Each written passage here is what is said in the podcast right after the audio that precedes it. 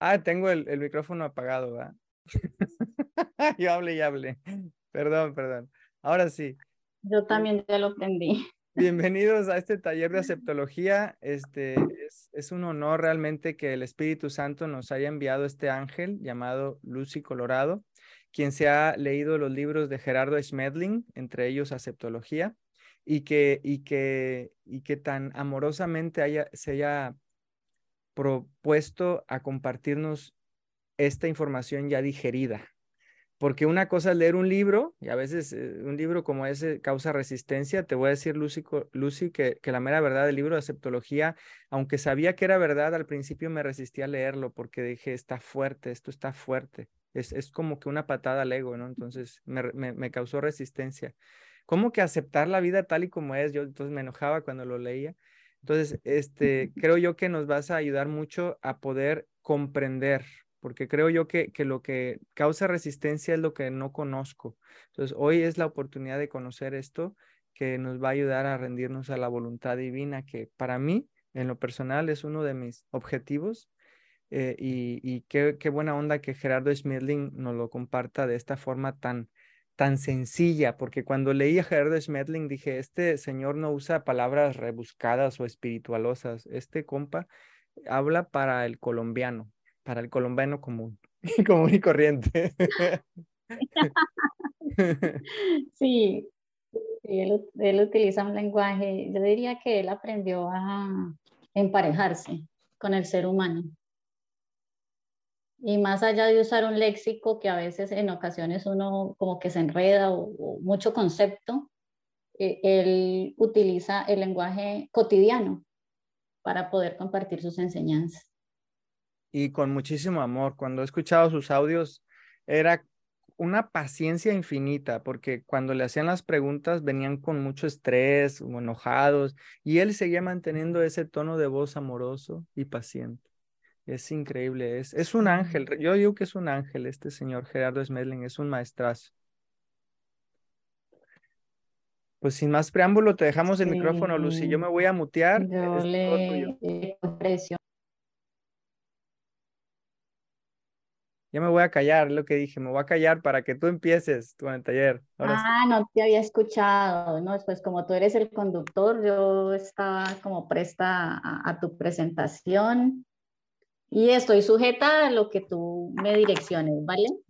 Simplemente estoy acá como instrumento, eh, compartiendo los conocimientos y compartiendo desde mis experiencias. Muy bien, pues lo primero que quiero preguntarte es qué es aceptología y por qué es aceptología. ¿Por qué se llama aceptología? Bueno, la aceptología es una, es una ciencia, eh, Gerardo Smedlin la, cataloga como ciencia, ¿por qué? Porque la ciencia, la ciencia nos permite verificar. Voy a leerlo aquí, yo tengo acá la diapositiva, pues en este momento por problemas técnicos no la pude, no la puedo presentar, pero tengo acá parte de ella. Entonces, para poder entender por qué la aceptología es una ciencia, ah, hay que entender un poquito los conceptos, ¿no? Para aquellos que de pronto no tienen claro qué es la ciencia, cómo se utiliza, entonces, ¿por qué la ciencia, la aceptología se llama ciencia? Entonces, primero debemos entender qué es ciencia. Entonces, la ciencia es saber, es tener un conocimiento cierto, fundado, exacto y razonado de cosas determinadas. La ciencia se basa en la observación y experimentación. Escuchen esta palabra que es clave. Observación y experimentación de los fenómenos materiales, esto para el caso de ciencia, con el objeto de descubrir las leyes inmediatas y próximas que las rigen. Emplea también, la ciencia emplea hipótesis, teorías fundadas siempre en hechos reales e incontrovertibles que generan un resultado. Es decir, la ciencia se utiliza para medir y para obtener un resultado de ella. Entonces, ¿por qué la aceptología se llama ciencia? Porque la aceptología cumple exactamente con esos parámetros propuestos por la ciencia, puesto que es la observación de todo lo que le sucede a la persona. Cuando alguien no puede aceptar algo que muestra que es, o sea, cuando alguien no puede aceptar algo y resulta que siempre le da el mismo resultado, que es insatisfactorio, se da cuenta que hay un conflicto en su interior y que debe buscar cómo solucionarlo. Entonces se aplican, digámoslo así, los métodos de la ciencia de observación, de experimentación y de verificación de resultados. Y eso es lo que hace que nosotros podamos verificar desde nuestras experiencias lo que sucede. Por eso la aceptología se llama ciencia, es una ciencia. Entonces es medible, es comprobable, es como una ley, pues. Para, exacto. Entonces Gerardo Smedlin se atrevió con toda su sabiduría y certeza a llamarla ciencia porque realmente es una ciencia y yo a través de mis experiencias pues he podido verificar que es cierto. Si no fuese cierto no estaría aquí compartiendo desde mis experiencias, porque eso es lo que formula la aceptología. Es una ciencia que nos permite compartir a través de mi experiencia, no a través de tu experiencia ni de los otros, sino de la propia mía. Entonces, eh, ¿claro hasta allí? Genial, genial, muy claro. De hecho, me gustaría que los demás empezaran a poner preguntas en el chat para que esto sea más fluido y no la interrumpamos durante su ponencia. Entonces, si tiene, alguien tiene algo que aportar, algún comentario o pregunta que hacerle a Lucy, eh, ya está abierto el chat para quien quiera hacerlo. Muy bien. E, en este caso, Neto, ¿tú, ¿tú, me colaborarías con el chat para leer las preguntas? Sí, ¿O cómo hacemos? Claro que sí, yo lo voy a hacer. Yo, yo te aviso cuando haya preguntas. Por favor, gracias. Sí, entonces, eh, retomando el tema, es, es indispensable sí tener claro el concepto de ciencia para poder explicar por qué la aceptología se le llama ciencia. Yo digo que es la ciencia del, de la, realmente de la aceptación de la realidad en el comportamiento del ser humano. ¿Y qué es la realidad? Ah, esta pregunta es para ti. ¿Qué es la realidad? Para allá voy, para allá voy, como decimos acá en Colombia, para allá voy, que es aceptar la realidad. Bueno, a mí me gusta como, se dice como hacer jueguitos de preguntas, porque hablar de la realidad pues puede ser sencillo. Yo puedo decir aquí que aceptar la realidad nos lleva a, por el momento, a cuatro cosas, que son las que formula Gerardo Smedlin. Nos libera del sufrimiento, aparece la paz permanente, aumenta y se acumula la energía vital y activa las facultades superiores de la mente humana. ¿Eso, es, lo que ¿Eso es lo que hace la realidad? Aceptarla, no la realidad, ah, aceptar ah. la realidad. Ah, ah, ya entendí. La aceptar la realidad, aceptar la realidad nos lleva a liberarnos del sufrimiento, alcanzar una paz interior permanente, aumenta y acumula nuestra energía vital y activa las facultades superiores, aquellas que están más allá de nuestros cinco sentidos. Wow. ¿Quién quiere eso? ¿Quién quiere eso? Entonces ahí va la pregunta del millón. Pero que entonces, ¿qué es la realidad? Entonces esa es la primera pregunta de, esta, de este taller. ¿Qué es para ti la realidad? Y me, encanta que hagas la pregunta, Lucy. Te voy a decir por qué. Porque una cosa que he aprendido al cabo de, aprender de muchos maestros que dan talleres es que un tallerista hace preguntas. Entonces me da encanta, me encanta la idea de que hagas preguntas a la audiencia porque queremos que esto no sea un monólogo, queremos que, nos hagas preguntas para que nosotros pensemos, que echemos a arnar la ardilla, la ardilla. Es que es interactuar, o sea, no se trata de sentarme aquí como se dicen acá, como decimos acá, y dar cátedra y cátedra y cátedra porque puede ser muy aburrido. Y a mí me parece que interactuando con la comunidad se quedan mejor las cosas acá, se queda mejor la información cuando uno interactúa con el público. Entonces, amigos que están conectados, por favor contesten la pregunta. ¿Qué es la realidad? ¿Quieres que lo hagan con audio en esta ocasión o quieren, quieres que lo hagan por chat? Como, como se sientan cómodos y me gustaría escucharlos. entonces en, audio, en audio. Eva ya quiere hablar. Eva, adelante. Está Eva, está Angie, está Carlos, está Diego, está Encarna, está Rita. Escuchamos a Eva que alzó la manito. Échale, Eva. Hola, Eva, muy buen día.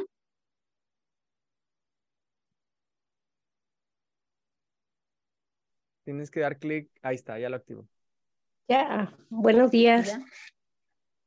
¿Sí me escucho? Muy buen día, Eva, bienvenida. Sí, te escucho perfecto. Eh, me es muy difícil este, utilizar eh, este medio, el Zoom, muy pocas veces lo he utilizado. Y bueno, pues aquí estoy, aquí le pico a todo el cielo, me conecté. Ahí vamos aprendiendo, todos estamos en un proceso de aprendizaje, así que no te preocupes. Bueno, pues la manita se fue, pero pues ya me tocó hablar. Ah, te correspondía. Me correspondía. Bueno, pues a, lo que escucho, pues para mí la realidad es lo que estoy pasando ahorita, es mi realidad. Y la realidad que, que no quiero aceptar, pues para mí es eso. Perfecto. O sea, tú lo que vives ahora, al momento presente. Sí, sí. Eh, sí, esta es mi realidad y ya no la he querido aceptar, pues. sí. ¿Y tu realidad en dónde se desarrolla? ¿Hacia el futuro, hacia el pasado o en el aquí y el ahora, como tú lo acabas de indicar? ¿Dónde te ubicas? Bueno, este, en ocasiones, eh, como voy y vengo, me, me, ubico en el presente, pero más en, eh, en el pasado. Tengo un, ¿cómo se dice? Tuve un, bueno, tengo un sufrimiento que no he querido soltar. Hace cinco años se me accidentó un hijo y falleció. Y este, pues mi realidad es esa y no la quiero aceptar, eh, que ya él ya trascendió y vivo en conflicto constante con eso. Y sí, esa es mi realidad, este, que no lo acepto, pues. O sea, estás, estás en una dualidad de aceptar un suceso que ya pasó. Sí. Pasó hace cinco años, ¿verdad?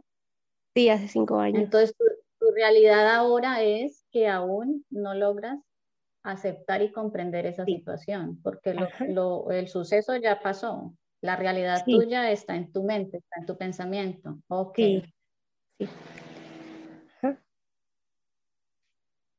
Bueno, en el transcurso del taller, entonces hablaremos más del tema. De pronto, si más adelante podemos hacerlo por chat interno, también podríamos hacerlo. Muy bien. Entonces, gracias por tu, Por tu respuesta, por Gracias a ustedes. Gracias a ti. Te dije, Lucy, te dije, Lucy, que te íbamos a exprimir, te dije, te dije. Ok, Diego. bueno. Diego, tu, tu, turno, Diego, adelante. Bueno, muy buenos días. ¿Me escuchan? Sí, Diego, buenos días, bienvenido. Eh, es una pregunta compleja, yo lo entiendo de la siguiente forma. Yo veo por lo menos dos órdenes de realidad la realidad individual de cada persona. De hecho, hay una frase que dice el mundo, el mundo es como somos. Digamos, cada quien desde su particularidad construye y tipifica una realidad. Pero hay otra realidad de un orden trascendente que está más allá de las individualidades y que está regida por las leyes universales. Entonces, vería yo eso como diferentes órdenes, por lo menos dos órdenes de realidad la particular que cada quien, de acuerdo a sus vivencias y percepciones, construye, y la que está más allá de esas individualidades, que llamaríamos como la realidad trascendente. Esa era la, la, opinión mía. gracias, Diego. Vamos a ir escuchando todos los compartires y luego sacamos como una conclusión general porque estas respuestas están muy, muy geniales. Van, van con muy buen enfoque. ¿Alguien más? Gracias, Diego. Gracias, Diego. ¿Alguien más que quiera compartirnos su definición de realidad?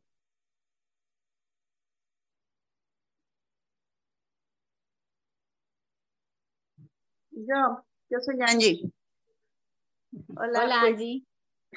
Yo este, he aprendido, gracias a estos cursos que imparte Neto, a Curso Milagros, que la realidad es eh, lo que me da paz. Eh, lo que yo siento como paz, esa sería mi realidad. Lo que yo siento que no, como tú mencionabas, que no acepto, pues es falso. aunque yo quisiera que fuera otra. Y, aquí había una compañerita que ponía el ejemplo de que falleció su, su, ser querido. Y pues en realidad no, yo lo vería así, en realidad no falleció. Para mí también pues este, pues ya pasé por la, por un ser querido que falleció, es mi mamá.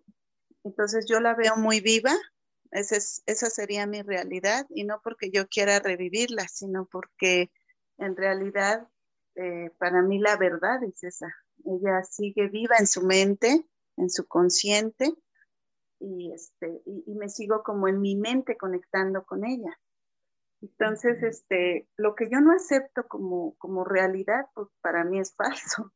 Aunque yo quisiera verlo de otra manera, que por ejemplo cierta pareja me quisiera, me correspondiera, pues si en la realidad no, entonces eso no existe. Eh, no está existiendo una ilusión. Así es como más o menos yo voy en ese paso, ¿no? Y espero que con esto pues ya tú nos puedas abrir bien el rompecabezas, terminarlo. Muchas gracias. gracias a ti por tu aporte. El que levantó la mano después fue Carlos, así es que adelante Carlos. Gracias, gracias Angie por estar con nosotros, Angie. Hola, eh, muchas gracias por, por, facilitar este espacio, muy interesante pues, todo esto. Eh, lo, lo, que yo estaba pensando, pues, de que la realidad es, para mí, pues, como la manera como cada uno interpreta como el mundo exterior. Entonces, pues, como para cada uno, como decían ahorita, la realidad puede ser diferente, pues, lo, lo puede ver de diferentes maneras. Entonces, para mí es eso básicamente, la manera en como uno interpreta pues y percibe el mundo. Ok. Gracias, Carlos. Todas las respuestas están geniales. Sigue Rita, adelante Rita. Gracias, Carlos. Mm, buenos días. Este, para mí lo mismo que dijo Carlos es la percepción de cada ser humano. Por ejemplo, a veces estamos sentados en familia y yo hablo de mi realidad y ellos discuten porque ellos miran su realidad. Entonces, desafortunadamente tenemos esa costumbre de, familia, pero me doy cuenta ahora con estos ah, estudios con, con, Neto y con que he estado llevando y ustedes, ha sido verdaderamente maravilloso de aceptar la realidad de ellos porque porque tenemos que llevar una armonía, armonía ¿no? Entonces, para mí la definición de realidad es, es la, la percepción de cada ser humano en lo que está viviendo en ese momento presente. Ok. Muchas gracias, Rita, por tu compartir. Ahí vamos sacando más conclusiones. Sigo yo, sigo yo. Para mí la realidad, para mí la realidad es lo que experimento cuando estoy en silencio, cuando estoy libre del programa. ¿Por qué? Porque me doy cuenta que cuando estoy en ego, cuando estoy con la mente llena de estrés, empiezo a percibir las cosas con un filtro que se llama mente condicionada y eso no me permite ver las cosas mm. como realmente son. Te pongo un ejemplo. Me levanto en la mañana, no hago meditación y empiezo a percibirme como que ya estoy viejo, con canas, pecoso, con arrugas, y empiezo a juzgarme, empiezo a hacer una historia en mi mente. Eso no es real. Eso es lo que mi mente está interpretando de la realidad. Pero para mí la realidad es cuando voy al silencio, me veo a los, a los ojos en el espejo y no hago opiniones simplemente estoy presente. Para mí eso es la realidad, estar presente. Bueno, gracias Neto. Están, todas las respuestas están, como se dice, de ataque. ¿Alguien más para comentar, compartir?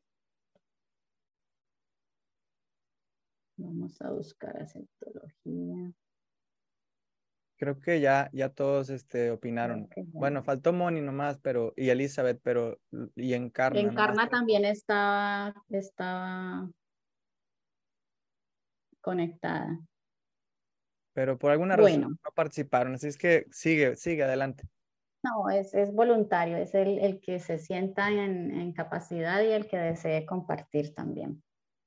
Bueno, desde la ciencia de la septología, la realidad tiene, eh, digámoslo así, para que sea más entendible, aunque el maestro Gerardo no le gusta mucho utilizar la palabra conceptos, pero pues dado nuestra humanidad, eh, es necesario utilizarla, porque somos un, seres del tercer nivel, ¿no? Entonces es importante para nosotros como eh, esta trascendencia humana utilizar conceptos. Entonces, desde la aceptología, el concepto de, de realidad es el siguiente.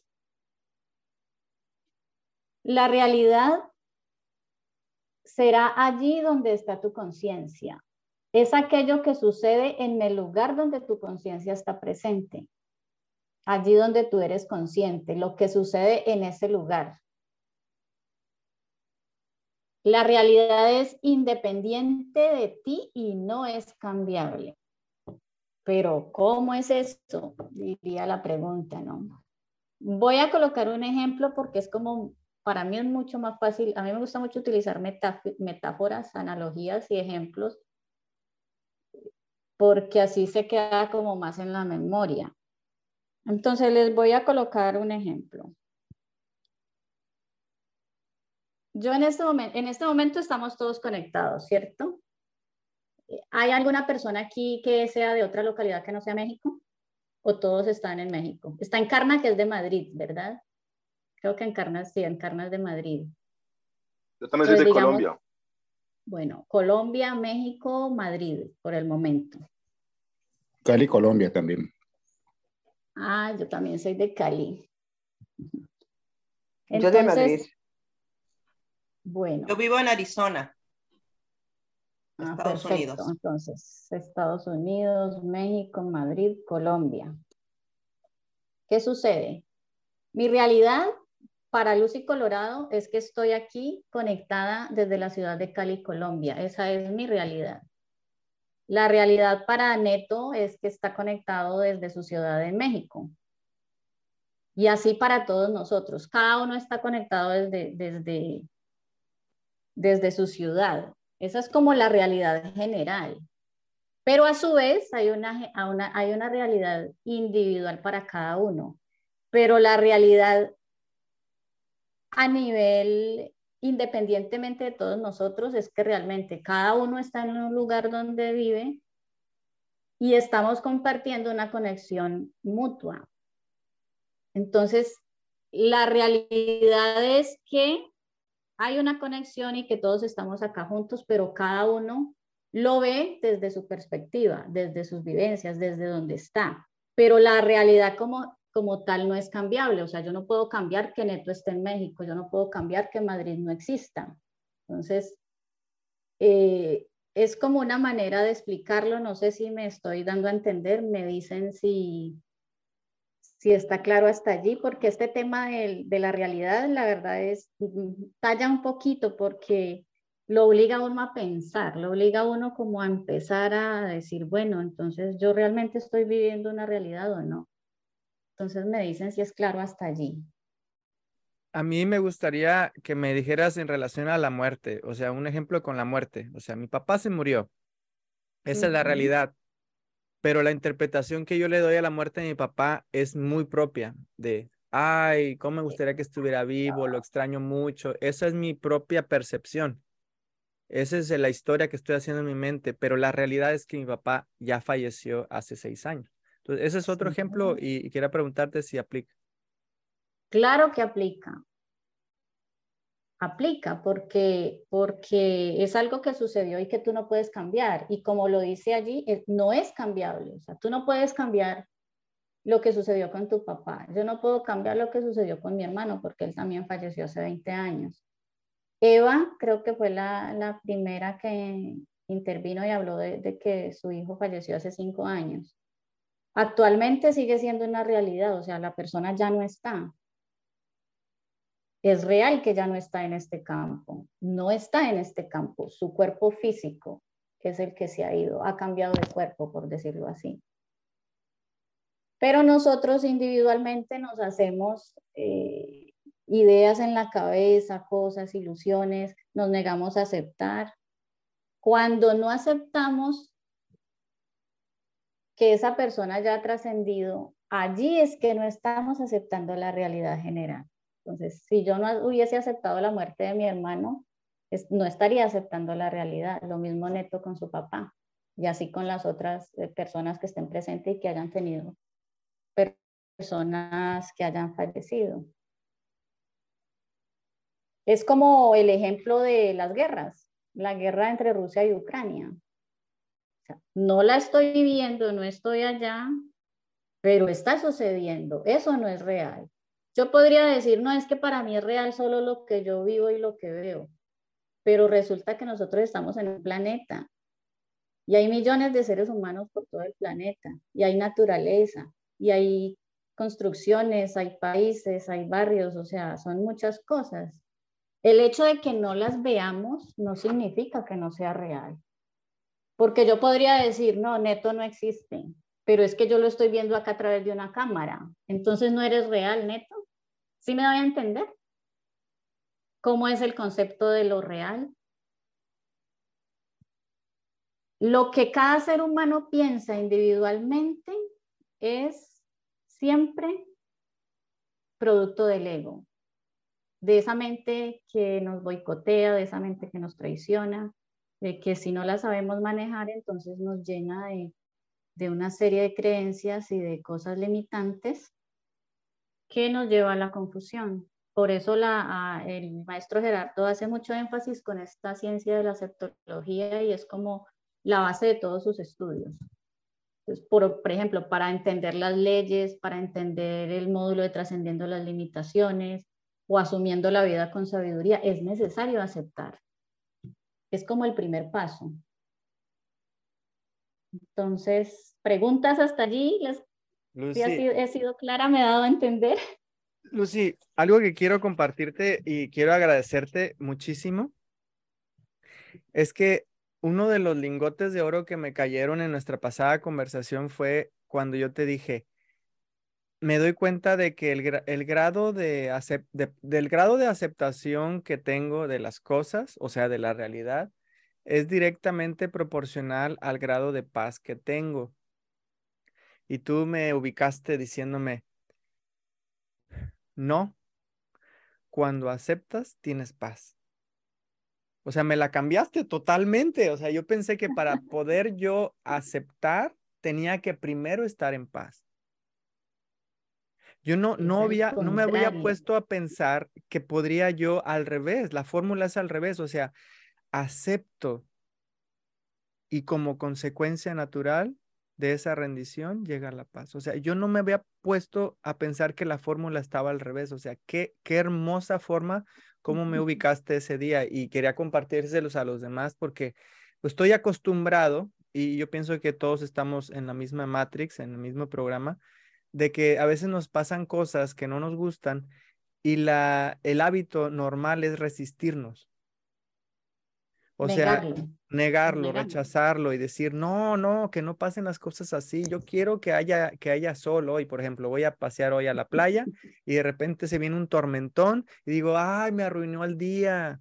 ¿Por qué? ¿Por qué está lloviendo? Entonces, e, ese tipo de interpretación es la que produce el sufrimiento, la resistencia. Entonces, qué, qué hermoso lo que me dijiste eso de, no, la paz llega de aceptar. Entonces, eso, quería decirlo antes de que continuaras porque me ah, encanta, me encanta, me encanta lo que me, lo que me compartiste y no quería dejarlo pasar.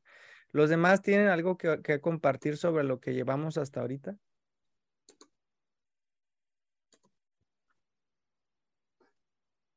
Sí, este, eh, eh, diste un punto muy bueno. Yo estuve también en esa plática que está, bueno, la vi, la vi grabada, estaba súper, súper buena.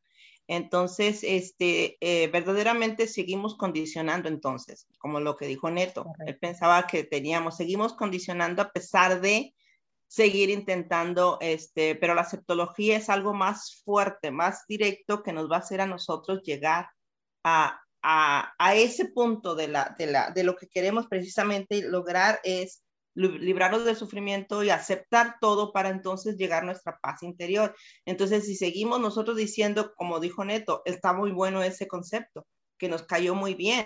Todos estamos con que, ay, no voy a salir ahora porque va a llover y no me la voy a pasar a gusto. También se puede disfrutar la aceptación de la lluvia, decir, claro que puedo salir. A mí me, me, daban un pavor las tormentas y cuando había tormenta no quería salir porque me iba a agarrar la tormenta en medio de manejando o salida, ¿no?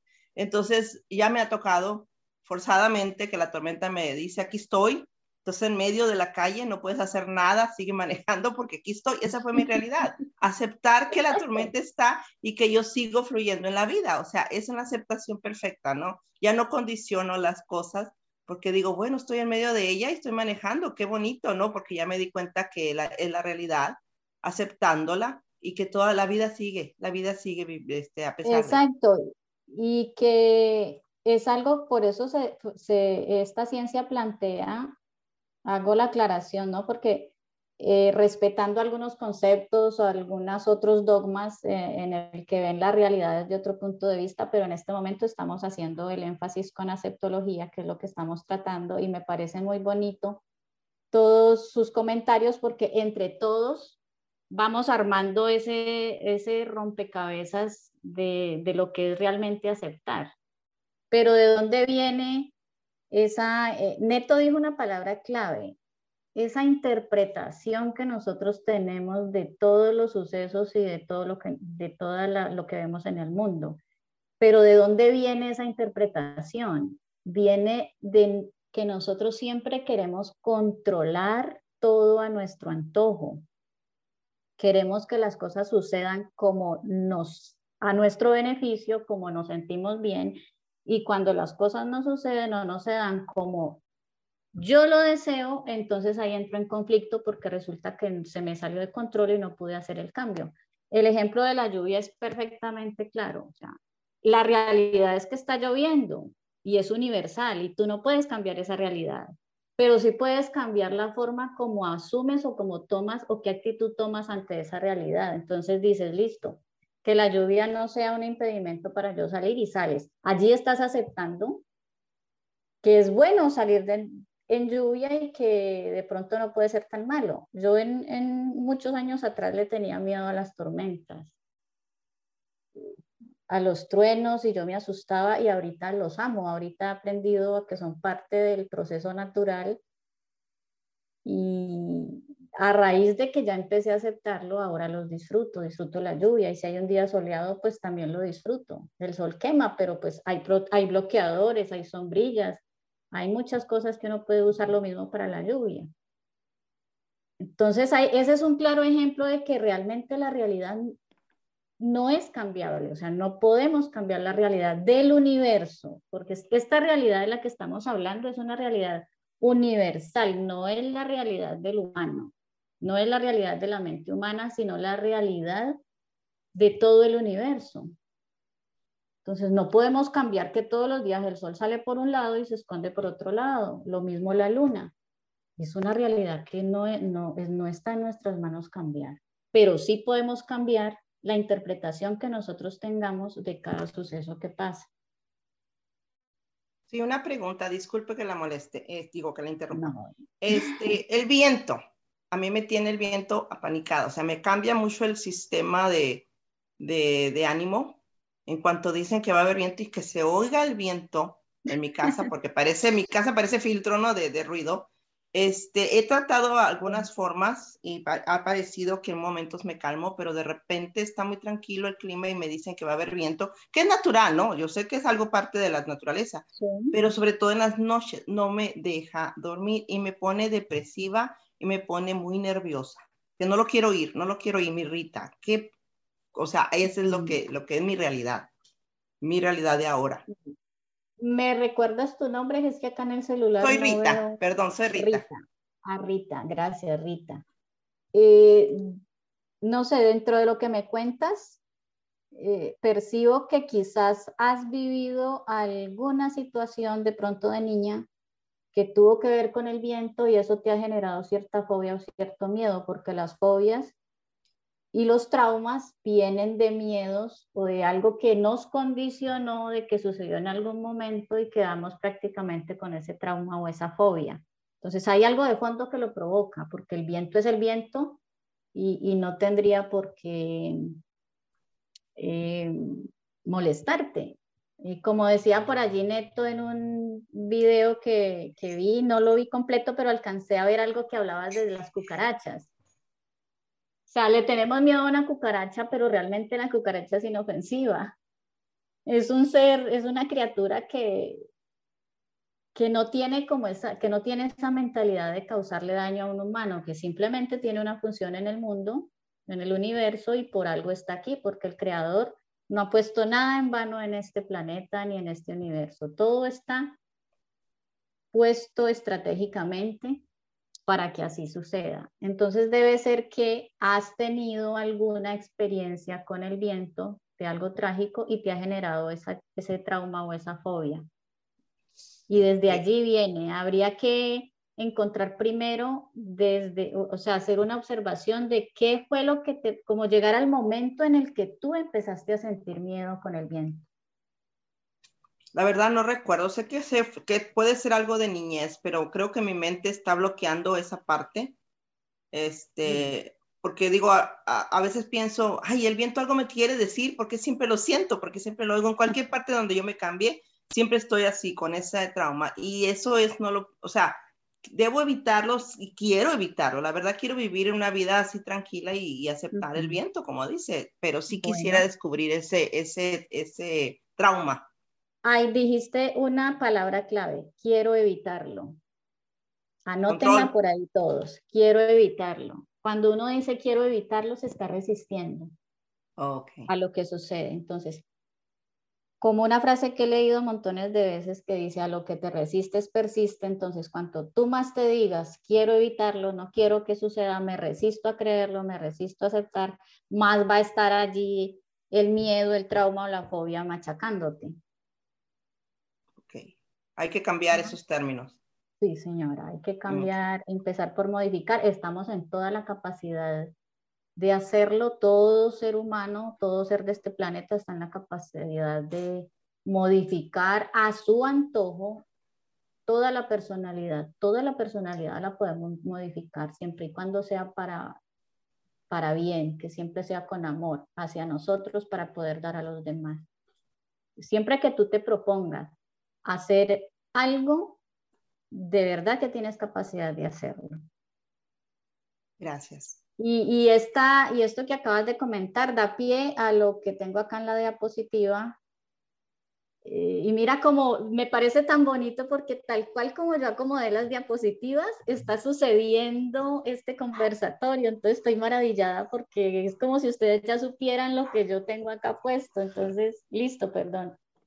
Es, una maravilla la sincronicidad que hay entre todos. Te digo, y te digo algo, este, eh, Lucy, cuando, cuando yo te este, comparto ahí en la Escuela del Perdón, digo, ay, cómo me gustaría aprender más de aceptología. O sea, yo llegué a, mandar el libro varias veces ahí, el, el, el libro que Gerardo Smedling escribió de aceptología, y les dije, hombre, este libro está buenísimo, este libro está buenísimo, léanlo, léanlo. Y, pues la gente, pues no sé si lo leía o no, pero yo lo compartía porque me parecía genial, pero yo no lo podía explicar. Yo no, o sea, no, o sea, no, está muy complejo para mí. Entonces, este, cuando llegas tú y, y, nos traes ahora sí que digerido, ya así como que, que sintetizado todo este gran, gran, gran conocimiento de Gerardo Smithling, es en realidad tú eres un ángel que nos está compartiendo esto. Muchísimas gracias. Gracias por, por tan maravilloso concepto, perdón, por tan maravilloso comentario. Me honra, me honra estar aquí compartiendo esta información y pues no ha sido, no ha sido gratis, la verdad, ha sido eh, trasnochos, días de lectura, de experiencias y ya es que este es el resultado de unos tres años de estudio de las enseñanzas de Gerardo. O sea, no es de ayer, esto no lo aprendí ayer ni hace dos horas, sino que viene de, años realmente de, adquirir conocimiento en primer lugar y luego ponerlo en práctica. Oye, y me dijiste que al principio cuando lo leíste por primera vez te causó resistencia y no lo aplicaste y lo soltaste y no lo hiciste, ¿verdad? Pero que después te diste cuenta de que había que, que, que ponerte las pilas y ser consistente en la práctica. Platícame de eso porque es que la información me, me, empezó a llegar por todos lados. O sea, el primer, la primera vez que yo lo escuché, yo dije, eh, este señor Gerardo está loco, este señor no va conmigo. En ese tiempo tenía una creencia religiosa muy arraigada, entonces creía que solo la religión era la que, la que funcionaba y la que servía. A través de mis experiencias pude experimentar que la religión eh, me ayudó hasta cierto punto, porque la religión es válida y es necesaria que exista en este universo, eh, pero que a cada quien eh, le corresponde vivir o tener esa experiencia y luego uno va como avanzando y conociendo otras cosas. Entonces yo ahí me resistía, yo dije, no, este personaje es un loco, qué pereza, me resisto, me niego a creer que uno pueda aceptar el sufrir, que el sufrimiento no sea necesario, es que yo necesito sufrir para aprender en la vida. Entonces lo deseché, pero resulta que abría YouTube y encontraba información de aceptología. Alguien me mandaba un comentario y mira, esto lo leí en aceptología, o sea, ya está hasta aquí. Yo dije, oye, oye, y más... Se me aparece por todos lados. Y más de tú que eres de Colombia, porque el señor es de Colombia y los colombianos están orgullosos de Gerardo Schmedling. Entonces imagino que ahí en Colombia todavía más hubo un boom de Gerardo, ¿no? Mm, mira que te, te podría comentar, ahorita sí, pero hace unos años Gerardo Schmedling estaba en el anonimato estaba en el anonimato total. De hecho, cuando yo conocí experiencia, esa, estos conocimientos de él, yo decía, un colombiano filósofo, metafísico y todo lo que él tiene para aportarle al mundo. O sea, yo no me la creía, la verdad me resistí. Yo decía, es increíble. Yo creía que este tipo de personajes estaban por allá en la India, que eran de tipo budista, bueno, una cosa loca. Pero ya a raíz de que ya me encontraba esta información por todos lados, dije, no, bueno, ya, no me resisto más, voy a estudiarlo. Cuando yo volví a retomar la lectura y el, y la, y el escuchar los audios, ahí como que hice el clic y dije, wow, ahora es mi momento. Y empecé a estudiarlo y desde allí no pude soltarlo. No he podido, o sea, no he podido en el sentido de que estoy tan maravillada y he obtenido tan buenos resultados que vale la pena continuar, o sea, vale la pena seguir con ese estudio y compartiendo todo porque esto es un proceso de formación continua. No se trata de que tú leas, escuches y pares allí, no, eso es un proceso continuo como lo dicen, creo que es una técnica japonesa o China, no recuerdo en este momento, que se llama Kaizen y es un proceso de mejoramiento continuo. Y así es, es el autoconocimiento humano es así. El autoconocimiento no para porque en cada etapa de tu vida tú adquieres nuevas experiencias, nueva mentalidad y todo, todo es cambiante. La mentalidad que, que yo tengo ahora no es la de una niña de cuando tenía 5 años o cuando era adolescente o cuando tenía 25. Todo va cambiando. Cuando tenga 50, tendré otras percepciones. Y así siempre será cambiante. Entonces, por eso es eh, la necesidad constante del cambio y la autoobservación permanente, permanente, todo el tiempo me autoobservo, me autoobservo, miro qué deseo cambiar en mí y coloco las reglas para hacerlo, o sea, me pongo las pilas y, busco la, la, manera de eh, encontrar medios o herramientas para lograr esos cambios. Muchas gracias. Yo pienso que con esa pregunta debía haber empezado. de cómo conociste y cómo aplicaste aceptología. Había una persona que, que, no habló porque empecé a hablar, creo que era Diego. No sé si Diego tengas algo que aportar sobre el tema. Sí, eh, a propósito de las trampas del lenguaje, así como es confuso un poco entender el concepto de realidad, a mí me costó mucho cuando me acerqué a las enseñanzas de magia del amor el concepto de, aceptología. Yo estudié en una universidad pública, eh, me formé en la línea marxista, leninista, maoísta. Entonces, bajo esa concepción política, eh, lo peor que a uno le pudieran decir era que acepte, porque eso era dejar el statu quo tal como es. Pero eh, cuando estudié un poco el tema, el concepto de aceptología es tal vez lo más revolucionario, paradójicamente, porque si bien la realidad no la podemos cambiar, la, la, la realidad suprema, la realidad externa a nosotros, sí podemos cambiar nuestra interpretación y nuestra reacción a la misma. Entonces eso nos da un campo de posibilidades y de libertad inimaginable. Y bajo ese criterio entendí el trasfondo del concepto de, de, de aceptar.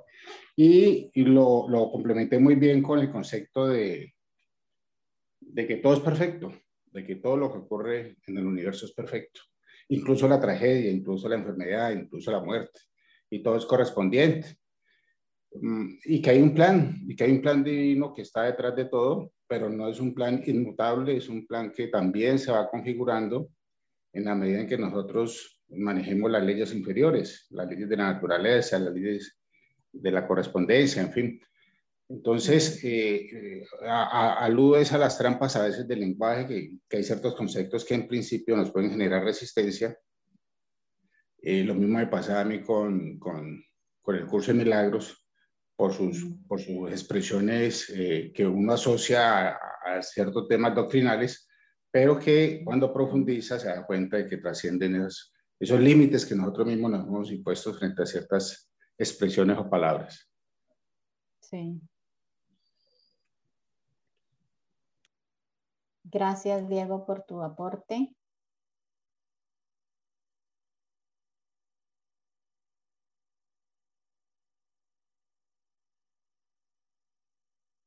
Hola, hola.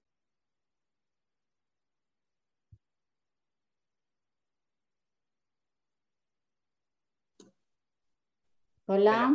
Ya, sí, ya escucho. ¿Ya me escuchas? Ah, había apagado el micrófono yo también. ¿Ya me escuchas? Sí, ahí escucho. Muy bien. Mira, dentro del libro hay un ejercicio de, de Gerardo que me encantaría que hiciéramos ahora, si te parece. Es el ejercicio este, mira. Pregunta a la audiencia, Gerardo, si, si tú fueras Dios, si tú fueras Dios y si tuvieras la capacidad de, de, cambiar a cualquier cosa del mundo, ¿qué cambiarías? O sea, ¿qué, qué, qué, qué cambios harías en la, en la, realidad que está actualmente en el mundo? Y pues ahí me, voy a poner solo un ejemplo y los demás ejemplos ustedes los van a poner, ¿ok?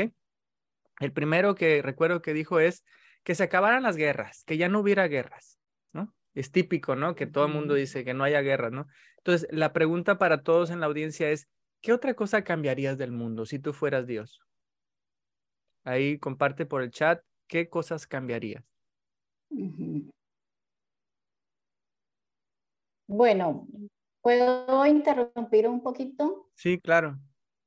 Podríamos de pronto modificar la pregunta respetando pues lo que acabas de, de, de colocar, sería, es, si tuvieras el poder de lograrlo, bueno, sí, es una similitud de si fuéramos Dios, porque Dios lo puede todo, Dios puede lograrlo todo. Entonces, sí, si fuéramos dioses y tuviéramos el poder de lograr algo, ¿qué haríamos o qué harías tú?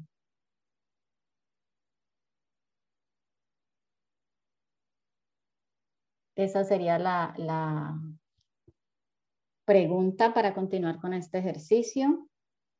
Y, y pueden poner cosas, cosas, muy personales, se ¿eh? pueden poner cosas personales como me cambiaría el rostro, cambiaría a mi papá, que fuera más amoroso, todo cosas es personales, válido, todo es válido, todo es válido. Es que eres, eres como el genio de la lámpara, para no decir Dios, eres el genio de la lámpara, puedes hacer lo que quieras. A ver, órale, pon en el chat por favor, ¿qué cambiarías de ti o de las demás personas o del mundo?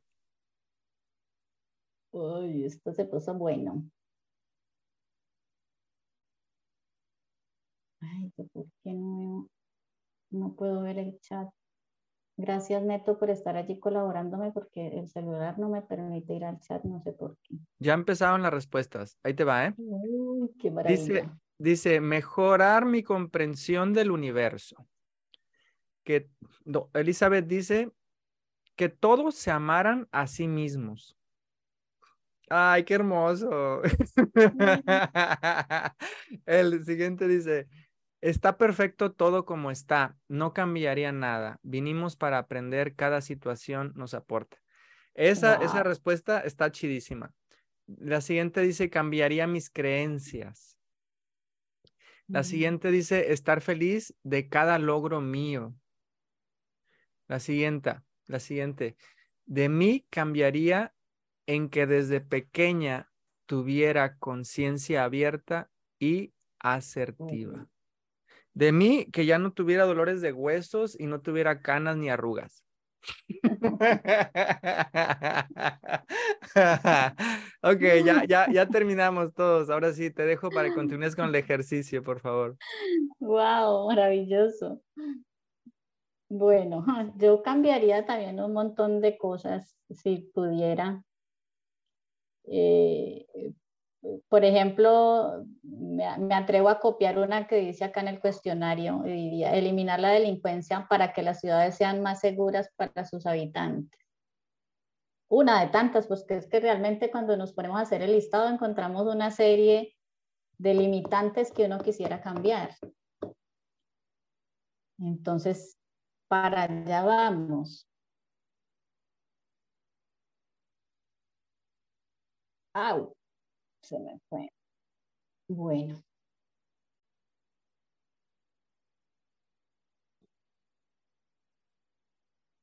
Que tengo abierto acá en el PC, pero no me deja ver bien. Listo. Bueno. ¿Cuál es la finalidad del ejercicio? Hay alguien más que puso en el chat que mi papá estuviera vivo y los mm. seres humanos viviéramos en armonía y que estuviera limpio el planeta Tierra.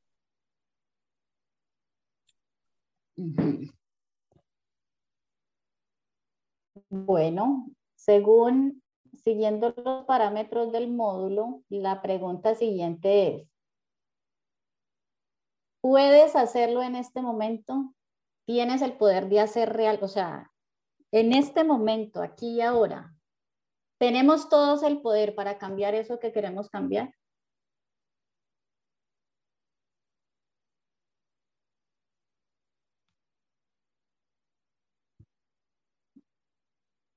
Rita dice que sí.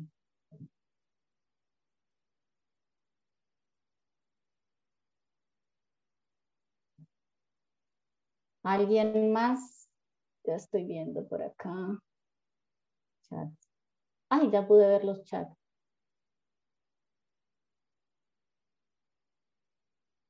Rita dice que sí. Babyana dice que no. Oh, esto está interesante. Están partidas las, las respuestas. Mira que ahí es donde entra la mente a trabajar.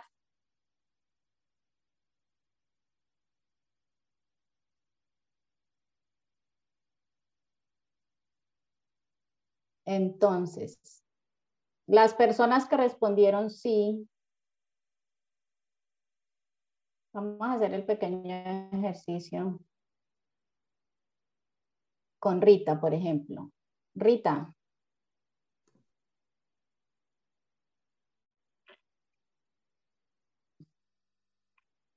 Rita. Sí, aquí estoy, perdón.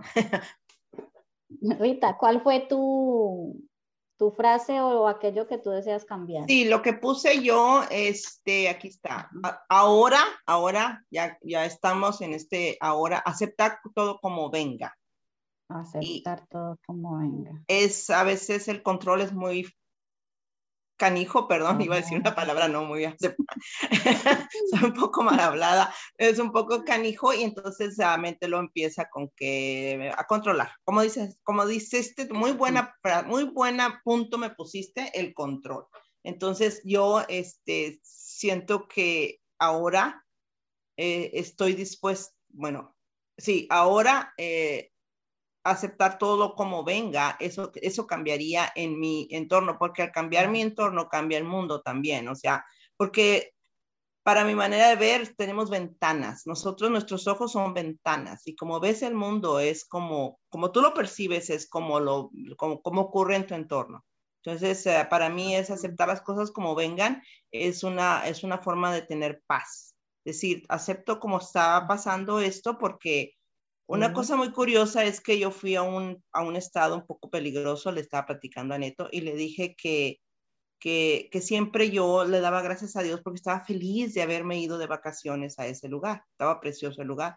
Y siempre encontré gente muy buena y siempre encontré gente muy linda, entonces mi entorno estaba en, ese, en esa forma y la gente dice, no, es un lugar muy peligroso y las noticias también lo dicen, pero yo estaba disfrutándolo en ese momento y agradeciendo a Dios haberme dado la oportunidad de estar ahí. Entonces mi realidad era esa, no la que decían los demás.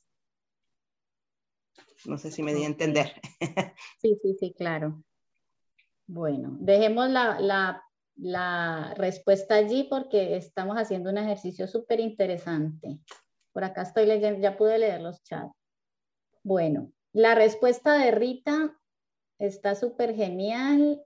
Voy a utilizar una que me gustó por acá. Eva, ¿estás allí, Eva? Sí, aquí estoy. Hola, Eva. Hola. Lo que escribiste fue, de mí cambiaría en que desde pequeña tuviera una conciencia abierta y asertiva, asertiva. Sí. ¿Y crees que tienes en este momento el poder de hacerlo? Sí, eh, precisamente creo yo que por eso estoy aquí, porque estoy en la búsqueda de abrir mi conciencia, aceptar mi realidad, este, y estoy en busca de la paz, esa paz interior que, que no, la, la he podido conseguir para tenerla siempre. Por eso creo que sí, por eso estoy en la búsqueda. Gracias. Bueno, allí para eso estamos y estamos para ayudar y para aclarar. Bueno. Sí, gracias. escogí estos dos ejercicios? Porque tienen dos connotaciones. El primer ejercicio que hicimos fue con, con Rita, ¿cierto? Sí. Sí, estamos con Rita y con Eva. La postulación de Rita fue que ella dice que sí puede empezar a generar un cambio interno. O sea, ella se fue a su interior, a lo que le sucede actualmente. La postulación de Eva fue que cambiaría desde niña todos, digámoslo así, sus conceptos y creencias para tener una conciencia más abierta. Allí hago una aclaración. La intervención de Eva está guiada hacia el pasado, de cómo vivió, cómo fue cuando niña. ¿Sí me doy a entender hasta allí? Sí. Lo que significa que Eva te estás yendo a una situación que ya para ti es externa porque pertenece al pasado y ya sucedió. Entonces, si estamos viviendo la realidad y para continuar con este tema de entender qué es la realidad, en este momento tú no podrías cambiar esa realidad porque ya no eres una niña, eres una adulta. Entonces, me parece genial los dos ejercicios porque el uno se va, eh, Rita se fue a su interior y Eva eh, también trayendo a colación los que colocaron, por ejemplo, la persona que colocó, quisiera que mi padre volviera a vivir. Es una situación externa que no está en tus manos. Entonces, la finalidad de este ejercicio es esa, es poder identificar realmente qué está en nuestro poder de cambiar y qué no. Entonces no podemos devolvernos al pasado y cambiar todas las cosas que nos sucedieron cuando niños o cuando adolescentes, pero sí estamos en este presente para modificar nuestra situación actual. Entonces lo que entiendo que Eva desea es actualmente modificar todo su sistema de creencias, ampliar su conciencia para tener una vida más llena de comprensión. ¿Me doy a entender hasta allí? Yo sí entendí. Bueno. Sí, sí se entiende.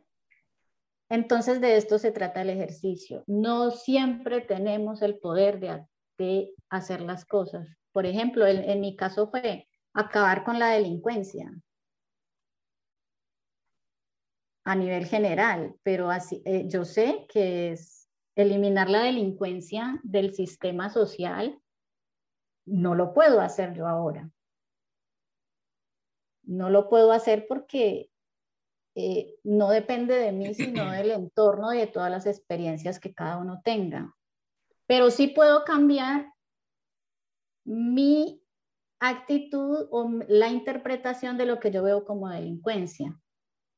Entonces, siempre cuando se va a hacer un cambio, cuando nosotros queremos generar cambios en nuestras vidas, debemos hacerlo en el momento presente en lo que puedo hacer aquí y ahora, a mis cuarenta y tantos años, ¿qué puedo cambiar yo? A mis cincuenta y tantos años, ¿qué puedo cambiar yo? A mis veintitantos años, ¿qué puedo cambiar yo en este momento para mejorar mi capacidad de comprensión y dejar de sufrir y vivir más plena? Entonces, esa era la finalidad del ejercicio, entender que no siempre tenemos el control de todo. Y ahí vuelve y sale la palabra control. Nos llenamos la vida como de ilusión creyendo eh, encontrar la vida perfecta, que todo suceda bonito, que todo esté en armonía, pero la realidad social nos muestra otra cosa. No podemos evitar las guerras, no podemos evitar las delincuencias, no podemos evitar la corrupción, porque son cosas que se trabajan individualmente. Cuando está en colectivo todo, no podemos hacerlo, pero sí cambiamos desde nuestro interior.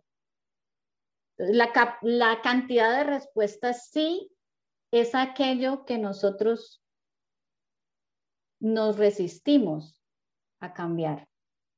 Entonces, si yo quiero eliminar la delincuencia es porque realmente no estoy aceptando que la delincuencia es necesaria en el proceso de una sociedad. ¿Claro hasta allí? Clarísimo. Sí, muchas gracias. Oye, oye, déjame te comparto una anécdota, Lucy. Muy bueno, muy bueno.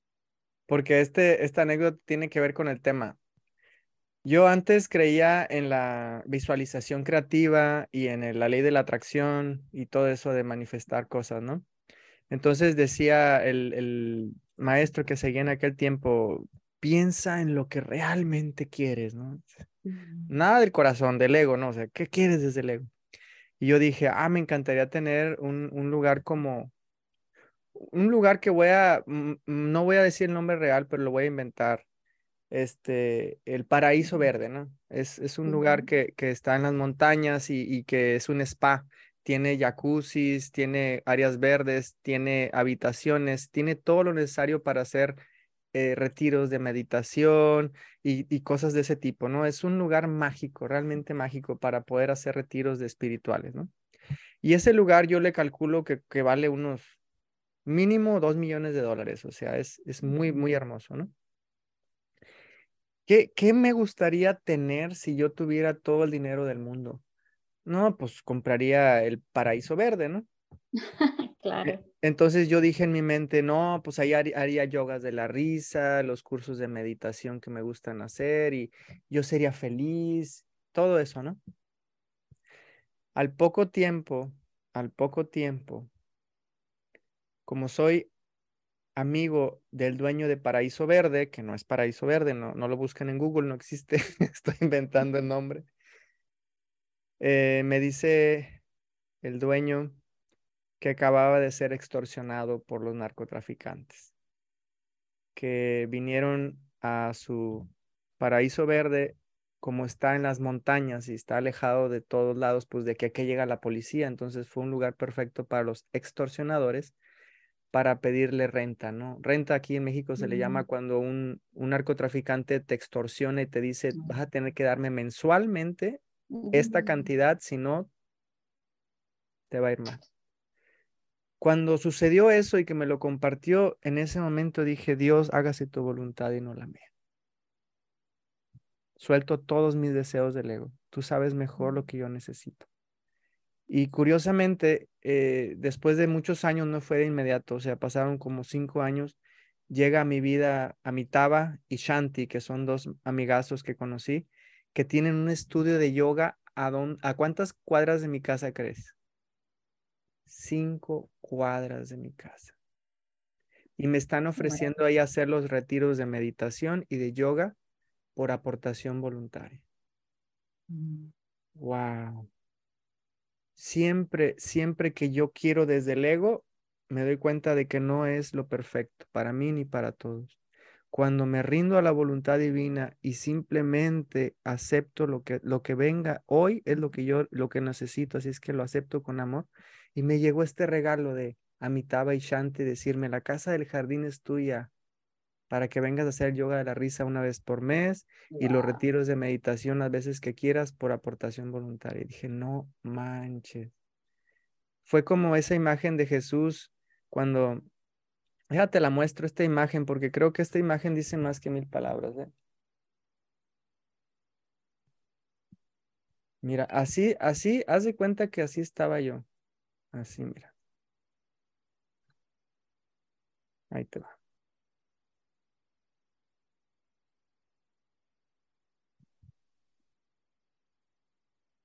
Mm, tan bonito.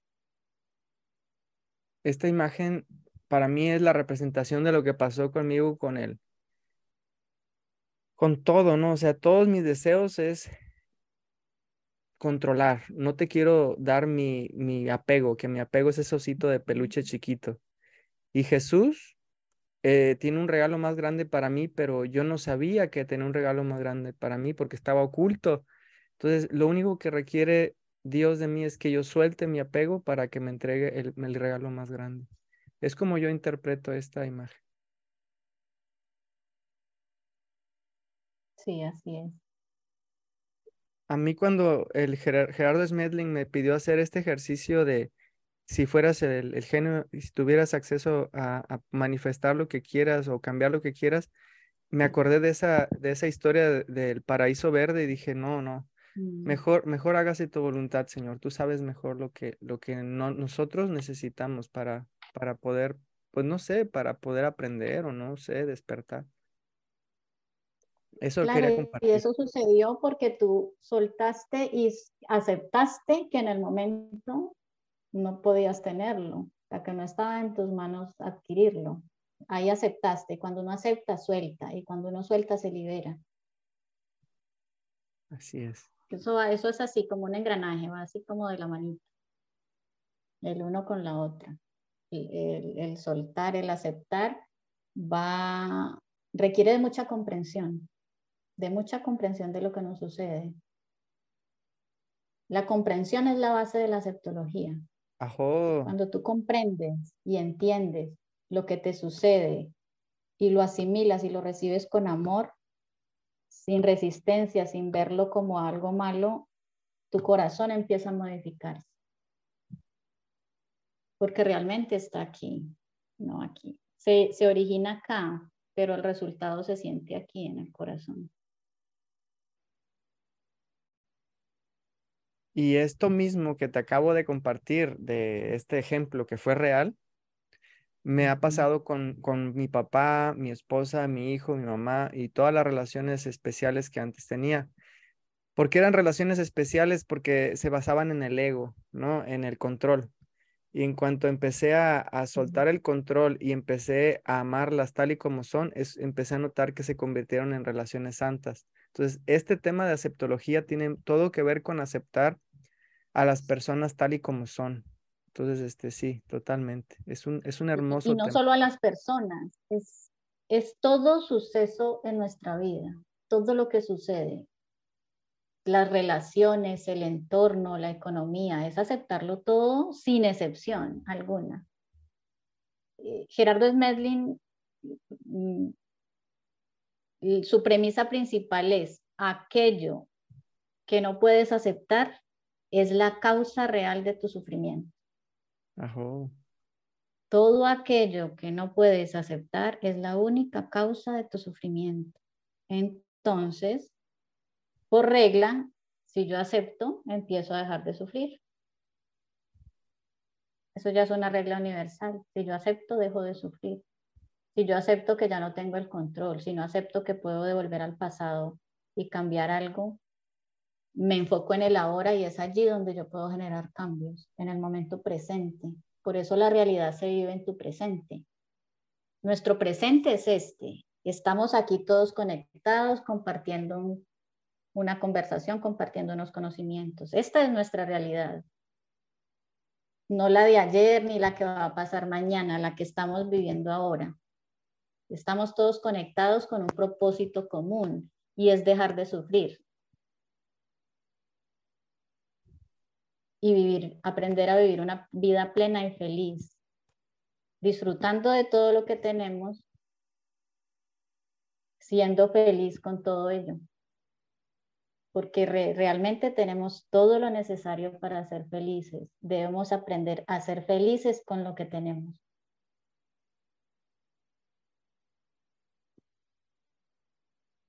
Incluido todo, no es solo lo bonito, las dificultades hacen parte del proceso. Hay otra frase bonita de aceptología que dice, detrás de toda dificultad hay un propósito divino de amor.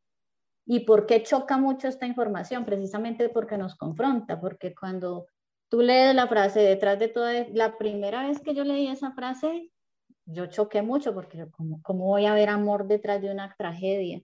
¿Cómo voy a ver un propósito divino de amor detrás de una muerte? ¿Cómo voy a ver un propósito divino de amor detrás de una guerra, de una enfermedad? Y la comprensión radica en eso, en que comprendamos que todos esos sucesos son necesarios. Y eso nos lleva, mira, todas estas conversaciones que estamos teniendo aquí nos lleva a lo siguiente, y es que hay tres clases de individuos. Vamos a hacer otro jueguito. Dentro de cuáles, son tres grupos de individuos. ¿Dentro de cuál grupo te, te crees que tú estás? Entonces, hay tres clases de individuos. El primero, los que luchan contra la vida tratando de encontrar satisfacción personal a través de modificar la realidad presente para acomodarla a sus ideales. Ah, espérate, espérate, espérate, espérate, está buenísimo eso, está buenísimo. Aparte, aparte ya, ya me diste un pedradón, ya me estoy sangrando, mira. Ay, Dios. a yo les comparto, yo les comparto las diapositivas porque yo las tengo acá organizaditas. No, pero está bueno que lo repitas, por favor, repítelo. La primer tipo de persona. La primer tipo de persona, los que luchan contra la vida tratando de encontrar satisfacción personal a través de modificar la realidad presente para acomodarla a sus ideales. Es decir, yo deseo controlar, yo quiero que las cosas se hagan como yo quiera para mi beneficio y si no se dan, entonces sufro. Ese es el primer tipo de individuo o la primer clase. ¿Me dices cuándo puedo continuar? No, está buenísimo. Síguele, síguele, síguele. El segundo, la segunda clase, los que traen como misión generar cambios en su entorno, ya sea natural, social, económico, político, científico, religioso, etcétera.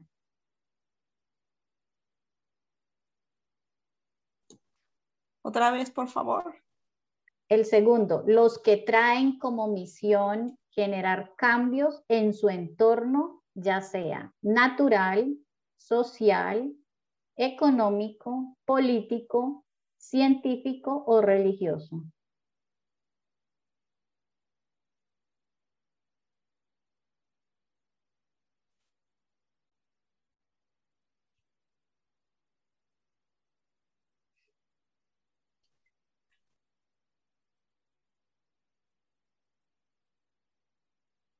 ¿Listo?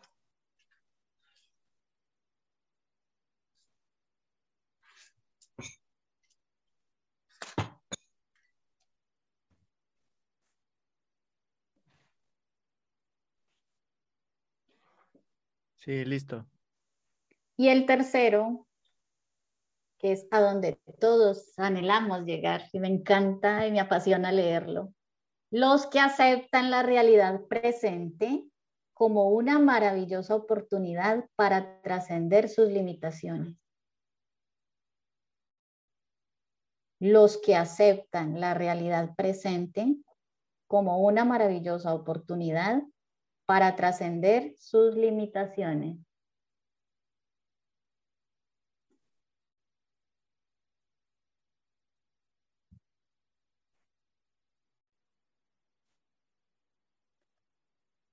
Wow, qué hermoso, qué hermoso. Entonces empieza uno, uh, ¿dónde me ubico yo? Oscilo entre alguno o ya estoy en el tercero, ¿dónde me ubico yo?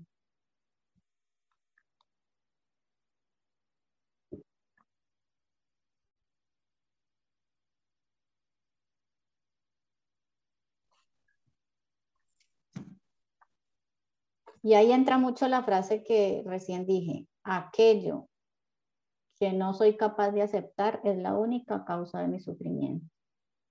Cuando yo no acepto, lucho. Mi vida se vuelve una lucha, un sufrimiento continuo, una necesidad de controlar, una necesidad de adecuar la vida a mi antojo, a mi entorno, a lo que yo deseo para mí. Nos volvemos individualistas. Y todos pasamos por allí. Ninguno es exento, no somos exentos. Ni siquiera el Maestro Jesús se pudo haber liberado de esto porque él como humano también tuvo que haber vivido como hombre todas estas experiencias. Todos los maestros han pasado por eso. Gerardo Smedlin dice algo hermoso. Dice, maestro es aquel que ha cometido todos los errores posibles. Lucy. ¿Sí? Soy Encarna, es que no sé cómo. Ah, hola Encarna. Es que sabes que no sé escribirlo, te lo digo, la, me, me adjudico en la primera.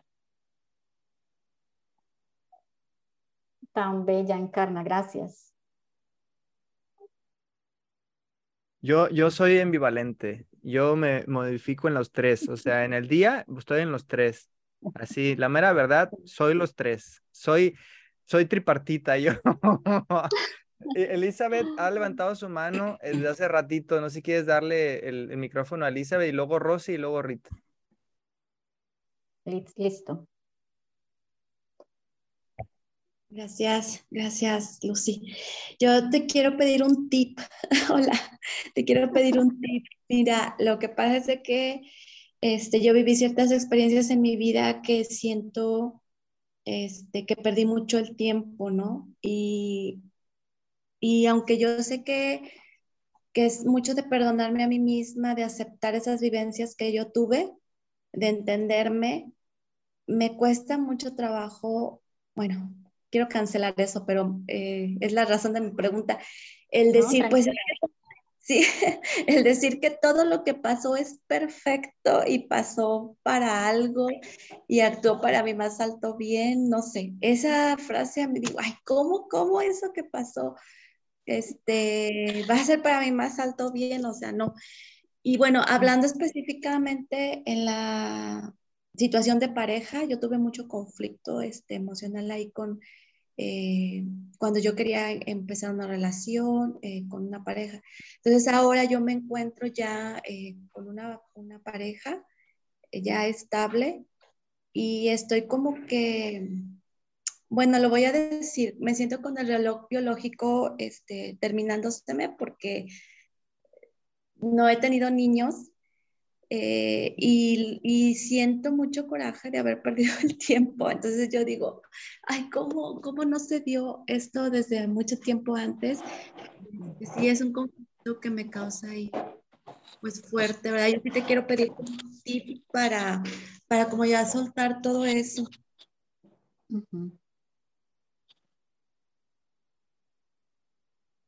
¿Listo? Gracias, Elizabeth, por por tu aporte, por tu pregunta. Mira, un tip, eh, cuando tú dices, sí, ¿cómo puedo eh, aceptar que detrás de estas dificultades hay propósitos divinos de amor? Es mirar detrás de esa dificultad, tuvo que haber sucedido algo para bien, siempre, siempre, siempre. Detrás de toda dificultad hay un propósito divino de amor. ¿Qué significa? Que toda dificultad te deja una enseñanza. Te voy a colocar un ejemplo que es como más fácil de, entender. Eh, en, estas últimas dos semanas, eh, a nivel familiar, hemos vivido o estamos pasando por una situación con un familiar que se encuentra hospitalizado. En este momento está hospitalizado. Eh, ha, ha sido algo duro para todos. No es fácil lo que le sucedió al familiar pero sucedió algo hermoso a raíz de ese suceso. La realidad es que él está en el hospital, eso no lo puedo cambiar. Pero ¿qué sucedió? Que la familia se unió más. Que nosotros como familia tenemos un código que es eh, irrevocable y que no se altera y es que en, en las dificultades nos unimos siempre, independientemente de las diferencias que tengamos. Entonces, detrás de aquello que vimos como una tragedia, hubo una unión familiar increíble y ahorita todos estamos así, enfocados en eso que sucedió y todos estamos uniendo fuerzas por todos los medios para ayudarlo a él y que salga adelante. Entonces hay un propósito divino allí. Tenía que haber pasado ese, ese suceso para que la familia se uniera un poco más.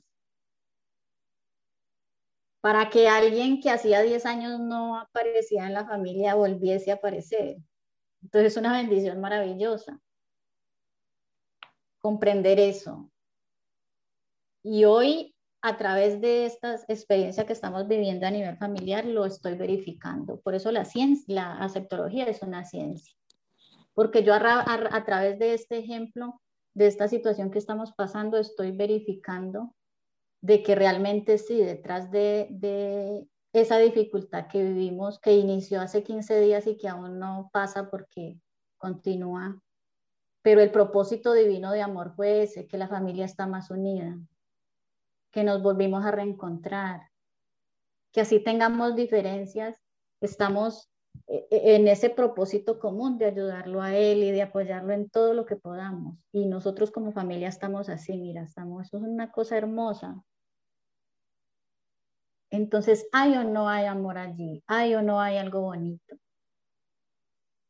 Por eso la aceptología o la, ciencia que Gerardo formula choca porque nos confronta directamente con esas cosas que nosotros usualmente no tocamos.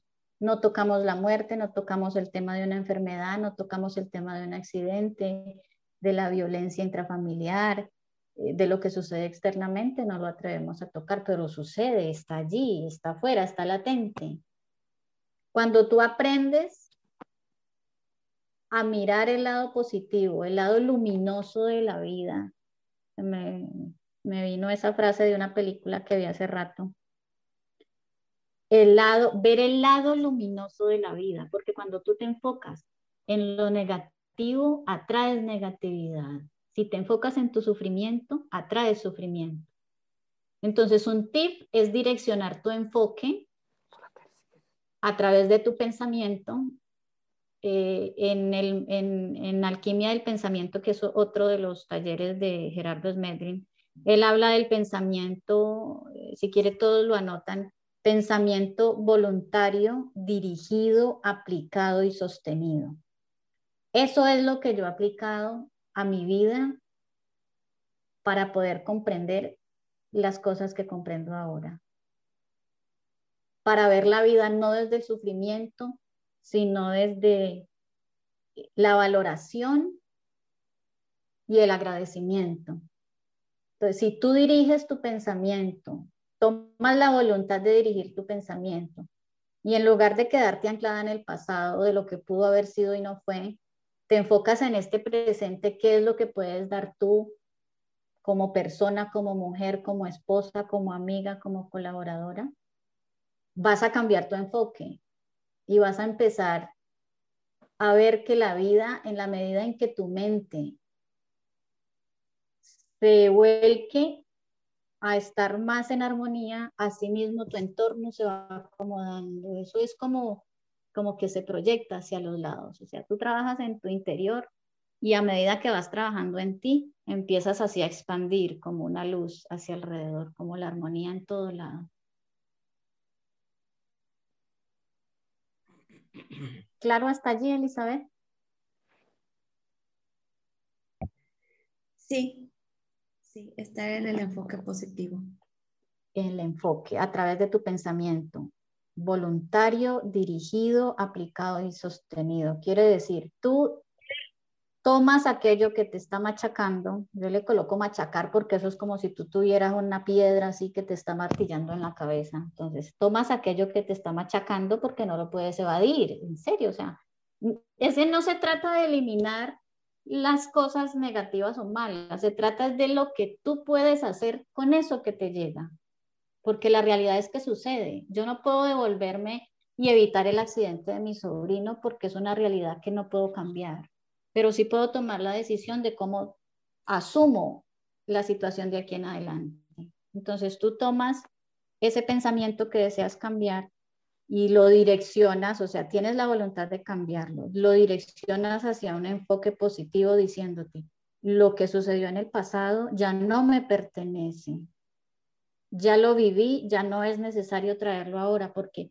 cada vez que tú traes a tu cerebro un recuerdo de carácter negativo, es como si tú lo volvieras a revivir y duele igual como si recién acabara de suceder. Entonces, cuanto más tú recuerdes, cuanto más tú te eh, lleves tu enfoque a ese pensamiento del pasado, te vas a quedar allí anclada. Esas son anclas del pasado. Y entonces te vas al otro lado. Empiezas a proyectarte a futuro. Yo podría hacer esto, yo podré ser lo otro. En pasado y futuro te olvidas de este presente. Y es aquí donde es tu enfoque. Tu enfoque debe estar en el presente. Teniendo en cuenta el pasado, sí, porque no, no se trata de olvidar, uno no olvida. Las cosas no se olvidan, simplemente tú cambias la percepción de eso que sucedió. Cuando tú te enfocas en tu presente, en tu vida actual, en lo que puedes dar y hacer, allí empiezas a cambiar tu realidad interna, tu percepción de la vida, tu percepción de las cosas.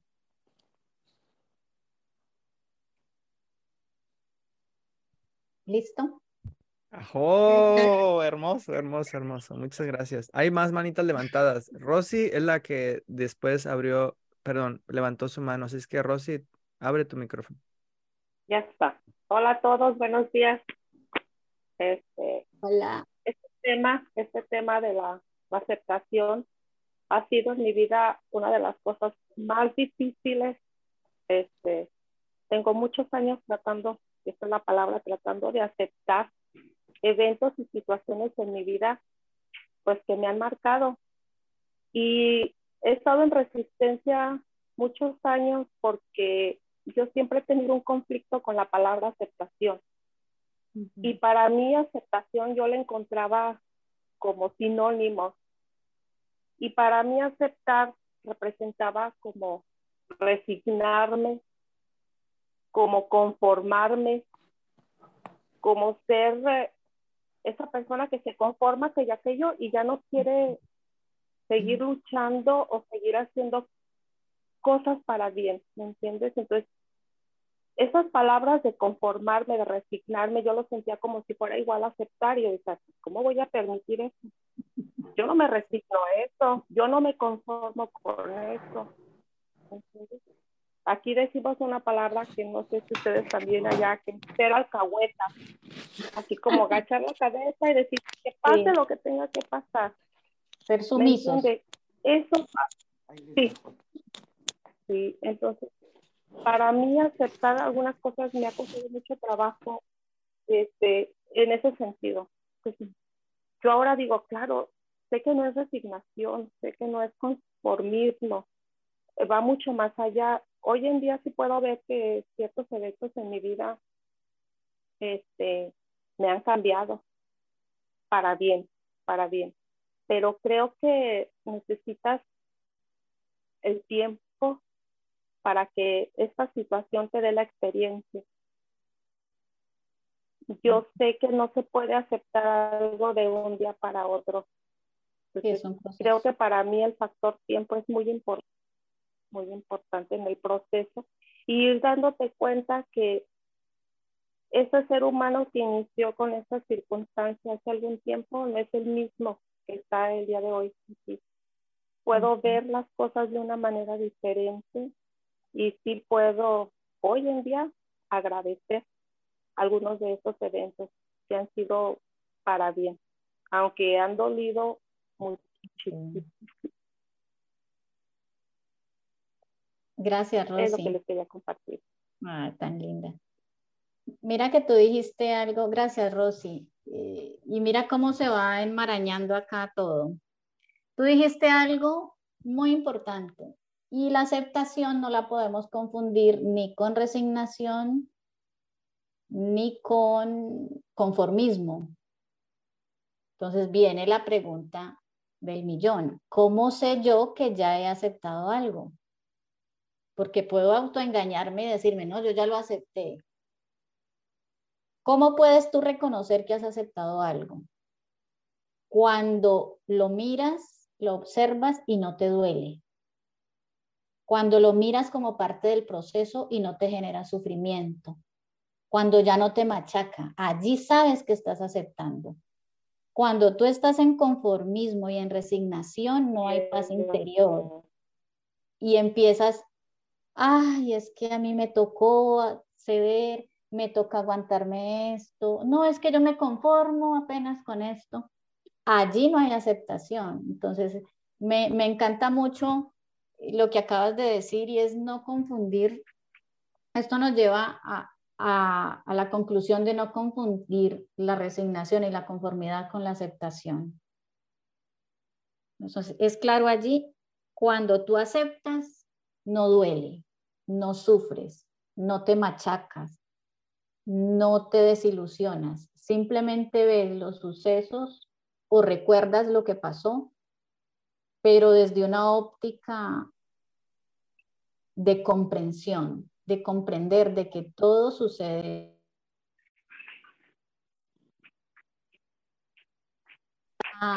eh, puesto allí desde el universo y que todo sucede para bien, siempre, siempre. Y vuelvo y digo la frase, detrás de todo propósito, de todo suceso o dificultad, hay un propósito divino de amor. Entonces, eh, eh, para ti es esa, esa connotación, o sea, tú sabes que has aceptado cuando ves la situación y no te duele, y no te genera sufrimiento, y no machaca. Que no te hace llorar, porque a veces... Que no te hace llorar y que no trae dolor y que, y que te sientes tranquila, simplemente recuerdas y no, no lloras ni te genera algún malestar. Así lo puedo ver hoy. Sí. Esa, esa es eh, la forma de medir si estás aceptando o no.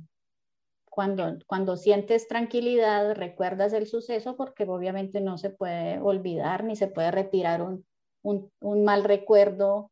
Tú no puedes olvidar la muerte de un ser querido la ruptura con una pareja o, cualquier circunstancia de la vida, pero tú sí puedes saber qué actitud tomar ante cada cosa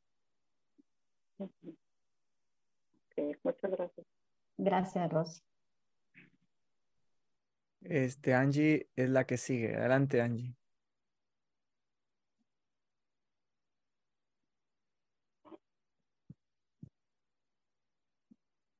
Bueno, ¿sí me escuchan? ¿Sí? ¿Me escuchan? Sí, sí, Angie. Ah, ay, gracias. Pues mira, a mí me había quedado mucho la duda, Neto, de lo que dijiste, de cómo eh, puedes ser las tres personas que ella explicaba a lo que venimos a, este mundo. Ah, ¿Cómo es si nos quieres compartir? Porque a mí me quedó mucho la duda. Yo sí me identifiqué con, pero este me quedó eso y quisiera que nos compartieras, Neto, si se puede. Claro que tengo las tres cuando no hago mi, práctica espiritual, cuando no hago ejercicio, cuando, cuando no duermo bien, fíjate, cuando no duermo bien, cuando no como, cuando estoy en modo ira, o sea, en modo así, que no me toques, no, claro que no acepto y veo por mi propio beneficio y quiero modificar lo externo, que nadie me moleste.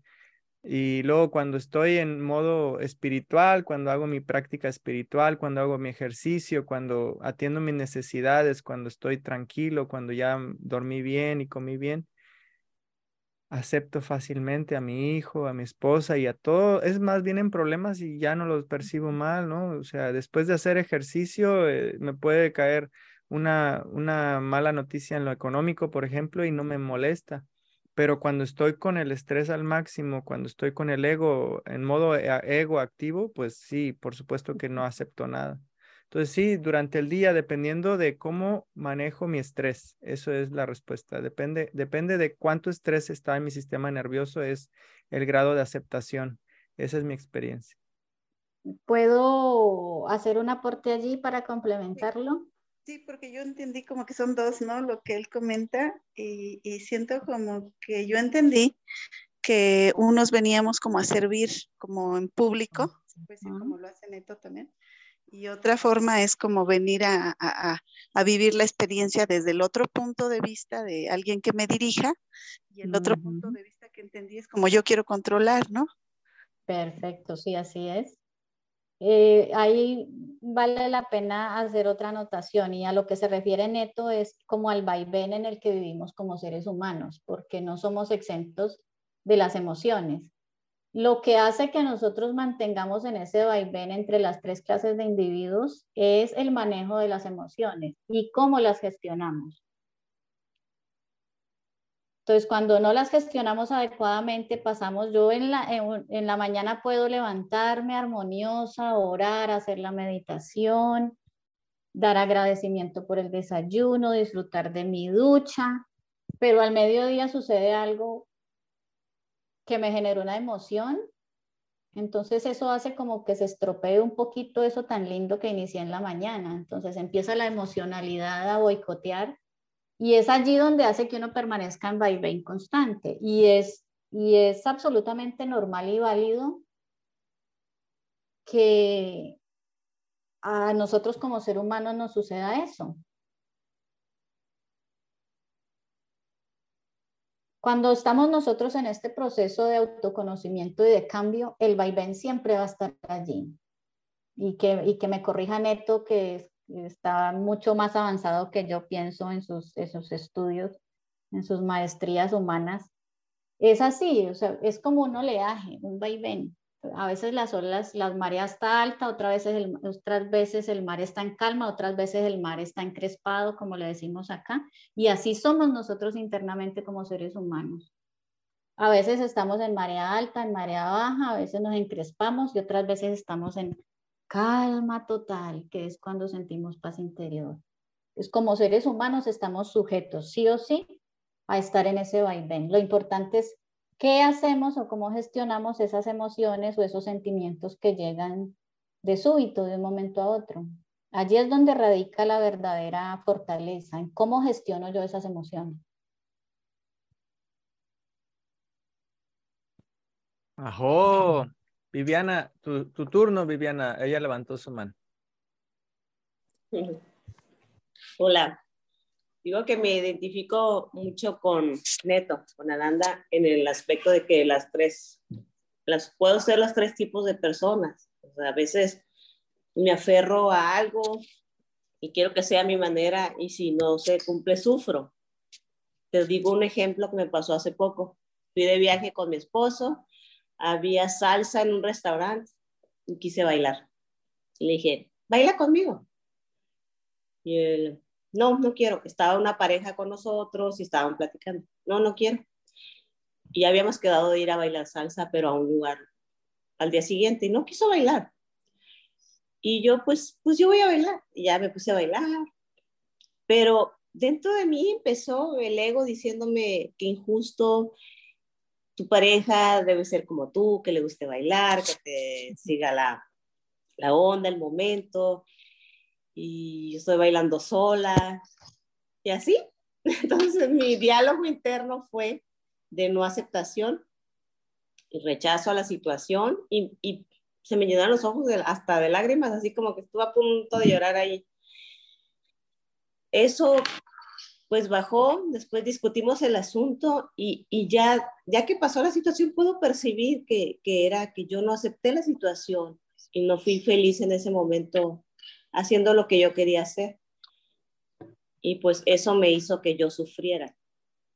Pero pues igual, cuando estoy en armonía, también como neto, que hice ejercicio, que, que hice oración, que medité, pues estoy en otra, en otro en otra vibra, estoy más presente, estoy más en mi centro, en mi ser, y pasa alguna situación y lo dejo pasar simplemente y, trato de darle la, mejor cara. ¿sí? Y de igual me pasó que si estoy juzgando y criticando, me ayuda mucho por eso estar aquí en la escuela de la presencia, porque estoy de la felicidad, estoy alimentándome todo el tiempo de eso que lo necesito porque si no estoy presente, pues empiezo a juzgar, criticar. Y si estoy en, ese, en esa oración, en esa situación más armónica, armónica conmigo, con mi poder superior, con mi Dios, pues puedo ver a las personas, aceptarlas, apreciarlas, valorarlas y valorarme a mí misma también. Entonces, pues por eso me identifico que puedo ser las tres personas pero quisiera hacer nomás una, ¿no? Lo más, la, la, de aceptología, quisiera hacer la, mayor, el mayor tiempo posible, claro. Todos, todos queremos eso. Sí, pero me doy cuenta pues que sigo aprendiendo en cada situación, porque gracias a, a Dios a, trabajar en eso, pues, o sea, en, estos ejercicios, pues ya, pues ya soy consciente y me doy cuenta. A veces me doy cuenta pronto, a veces me doy cuenta al tercer día. sí, pero pues así es. Gracias. Mira que un, un, tip que yo hago cuando me, cuando me asaltan esas emociones o los sentimientos, y es que en lugar de resistirme a ellos o querer eliminarlos o salir huyendo, yo lo que hago es permitir que estén el tiempo que deseen estar en mí. Entonces yo me hago consciente, por ejemplo, cuando me asalta el mal genio, a veces se me dispara el mal genio así por cositas pequeñitas. Entonces, o algún enojo o, me da por llorar, entonces yo me digo, en este momento me voy a permitir llorar un poquito. O sea, lo hago consciente, porque cuando tú eres consciente de por qué lloras, por qué te sientes triste, por qué sientes ira, lo manejas con mucha facilidad. Cuando tú no, es no eres consciente y no identificas desde dónde se está generando tu malestar, entras en shock y, no puedes controlarlo, pero cuando tú lo haces consciente, entonces dice, bueno, hoy me permitiré llorar un poco, ah, hoy me permitiré sentir cierto enojo porque también es importante exteriorizarlo.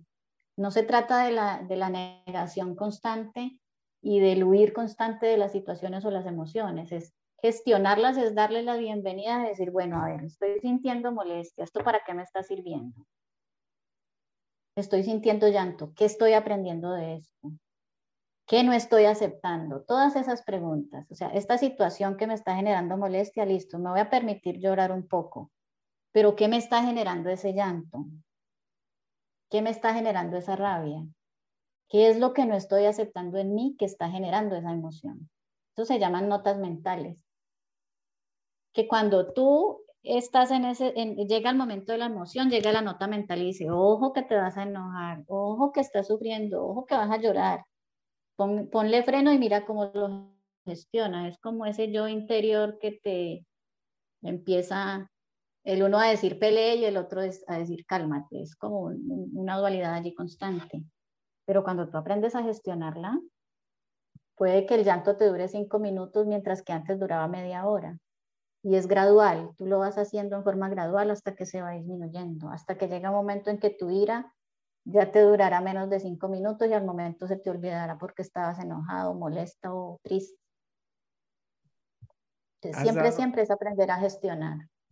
Has dado en un punto clave de la aceptología, o sea, quiero, quiero hacer un paréntesis porque esto que acabas de decir me voló la cabeza. Gestionar las emociones es un proceso importante en el, en el ámbito de la aceptología y te lo voy a platicar con mis palabras porque yo no uso tus términos. Tú, tú hablas desde aceptología, yo hablo desde la gestal, desde la psicoterapia, ¿ok? Ahí te va. Para mí sanar es sentir, darme permiso de sentir. Para mí sufrir es resistir las emociones. Por muchos años tuve programas de no llores y no te enojes. Y ese, ese no gestionar, ese no gestionar adecuadamente esas dos emociones provocó mucho sufrimiento en mi vida. Entonces, la aceptología también tiene que ver con aceptar y permitir las emociones. Entonces, lo que acabas de decir es genial, genial, genial. Cuando tengas una emoción, me permito sentir esta emoción. Eso es clave y fundamental para llegar a ese tercer punto de cuando es cuando el tip, tercer tipo de persona, o sea, ahí está, ya lo tengo, ya lo tengo, es los que aceptan la realidad presente como una maravillosa oportunidad para trascender sus limitaciones. Correcto. Alguien que, que vive permitiendo emociones de manera consciente, como lo acaba de decir Lucy, es alguien que vive en ese estado.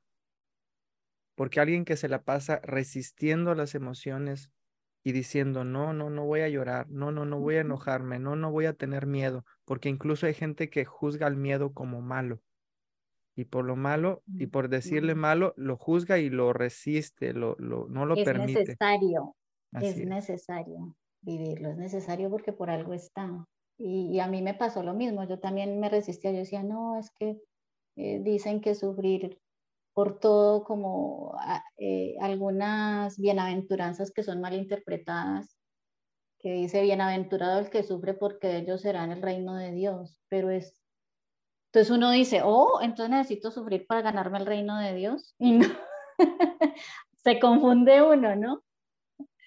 Entonces, es esa parte de aceptar que esa es nuestra realidad, que las cosas suceden, que todo el tiempo estamos en situaciones porque no, no venimos solos a este mundo, constantemente estamos relacionándonos con, con nuestro entorno y especialmente relacionándonos con nosotros mismos, que es lo que no hemos aprendido. La aceptología, la clave de la aceptología es aprender a relacionarte primero contigo para que tú tengas cómo relacionarte con el otro. No es a la inversa.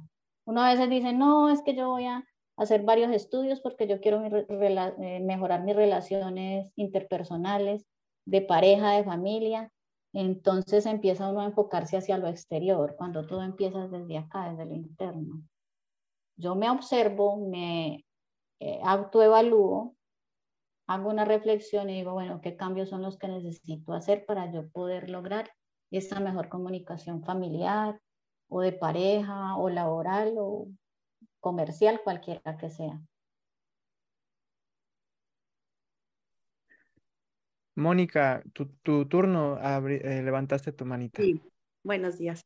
Ahorita me acordé del ejemplo que acaban de compartir de bailar salsa. Este, a mí me pasó en una boda y estaba muy padre la, la música. Fui y al salón de belleza, iba yo súper soñada y demás, y le dije, vamos a bailar y fuimos y como eh, tenía ahí una expectativa, no, no lo hizo de la manera que, que mi ego quería, de que sí, sí, o sea, con esa emoción me sentí, bailé una pieza y dije, ya, ya vámonos, o sea, todavía ni cenábamos, no terminé de cenar y ya dije, vámonos, o sea, yo misma me fui a la frustración porque cada expectativa, como no fue, pues genera una frustración. Ahorita lo entiendo con palabras y lo pongo así, pero en ese momento me reprimí la emoción, me frustré, este, muchas, muchas cosas. Si hubiera sabido esto, bueno, pues me hubiera reído, ¿verdad? O sea, entonces, sí, pues sí, sí a lo que es, tal cual es, es una frase que también me gusta mucho. Y, y qué padre, qué padre que, que comparten estas experiencias porque es el día a día. O sea, ahí yo me enganché, este, me fui a esa imagen ahorita que me dijeron y, así en el día a día, o sea, si alguien me hace una cara o algo, pues eh, no es personal, o sea, la gente hace cosas, la gente dice cosas, pero la gente no me hace cosas y no me dice cosas. Yo lo interpreto de una manera diferente y es ahí donde sí soy responsable de mí, o sea, ver qué onda, ¿verdad? Este, con lo que estoy sintiendo, como dice Neto. Si estoy sintiendo de que, ay, me hizo una jeta o no me vio bonito o no se rió como yo quería, bueno, ahí viene el caminito, ¿verdad? Enfocado. Entonces, bueno, me está gustando, me gustó mucho, mucho este, y me está gustando este, pues, este, esta sesión. Y gracias, gracias, gracias por recordar, porque aquí ya todas sabemos todo, simplemente recordar y recordar y volver a recordar. Gracias. Gracias, Mónica, por tu aporte. Sí, así es. Por ejemplo, yo pues, quiero compartir una anécdota aquí. Yo soy estudiante de artes plásticas. El arte para mí es mi pasión y me estoy formando en ello y me ha gustado mucho la cerámica y la escultura. El semestre pasado hice una pieza hermosa para mí, un árbol con un pajarito, o sea, una cosa linda, la apliqué la técnica como me enseñó la maestra, hice todo el paso a paso, pero en el proceso cometí un error que no lo vi en el momento. Yo convencida de que mi pieza iba a salir completa, hermosa, preciosa, esa ilusión y cuando salió la pieza del horno, era una pieza de cerámica partida en contados 17 pedazos. Se estalló total, destruida, o sea, desbaratada. Entonces empieza la maestra, ay Lucy, mira, qué pena. O sea, tienes que mirar en, en dónde estuvo el error, qué pesar que se te haya estallado y todos mis compañeros, ¿cómo así? Que esa pieza tan bonita y se rompió. Y yo nomás los miraba y yo decía, me dije a mí misma, dije, esta es una oportunidad para mirar qué tan, qué, en qué capacidad de aceptación estoy. Entonces respiré profundo y dije, porque empieza el ego, ¿no? Ay, se me quebró la pieza, pero ¿por qué? Si yo le puse todo mi esmero. En ese momento yo dije, no, no, yo debo manejar esta situación porque tampoco es algo tan trágico. Entonces respiré profundo y dije, bueno, voy a identificar dónde estuvo el error y de seguro podría arreglar la pieza. Esto va a suceder de aquí en adelante y no soy exenta de que me pase. Cogí mi pieza, me la traje para la casa y la uní trozo por trozo y la reconstruí y quedó completa. Yo le puse de nombre a mi pieza eh, fracturado o fragmentado, así se llama. Y la reconstruí y quedó completa, una a una. Entonces allí apliqué la aceptación. Si yo me hubiese encerrado en que me quedó mal hecha, si me hubiera enfocado en el error, tiro la pieza a la basura y digo, no vale la pena, no, no la voy a arreglar, me lleno de ego, me lleno de frustración, pero no fue así, ahorita la pieza está completa y ya la voy a pintar, la voy a decorar, entonces de eso se trata la aceptación, es ¿Cómo actúas tú o cómo asumes tú lo que te pasa en la vida? Y si eso sucede con una situación tan sencilla, porque realmente era sencilla, entonces, ¿qué se dirá con esas situaciones extremas de enfermedad, de,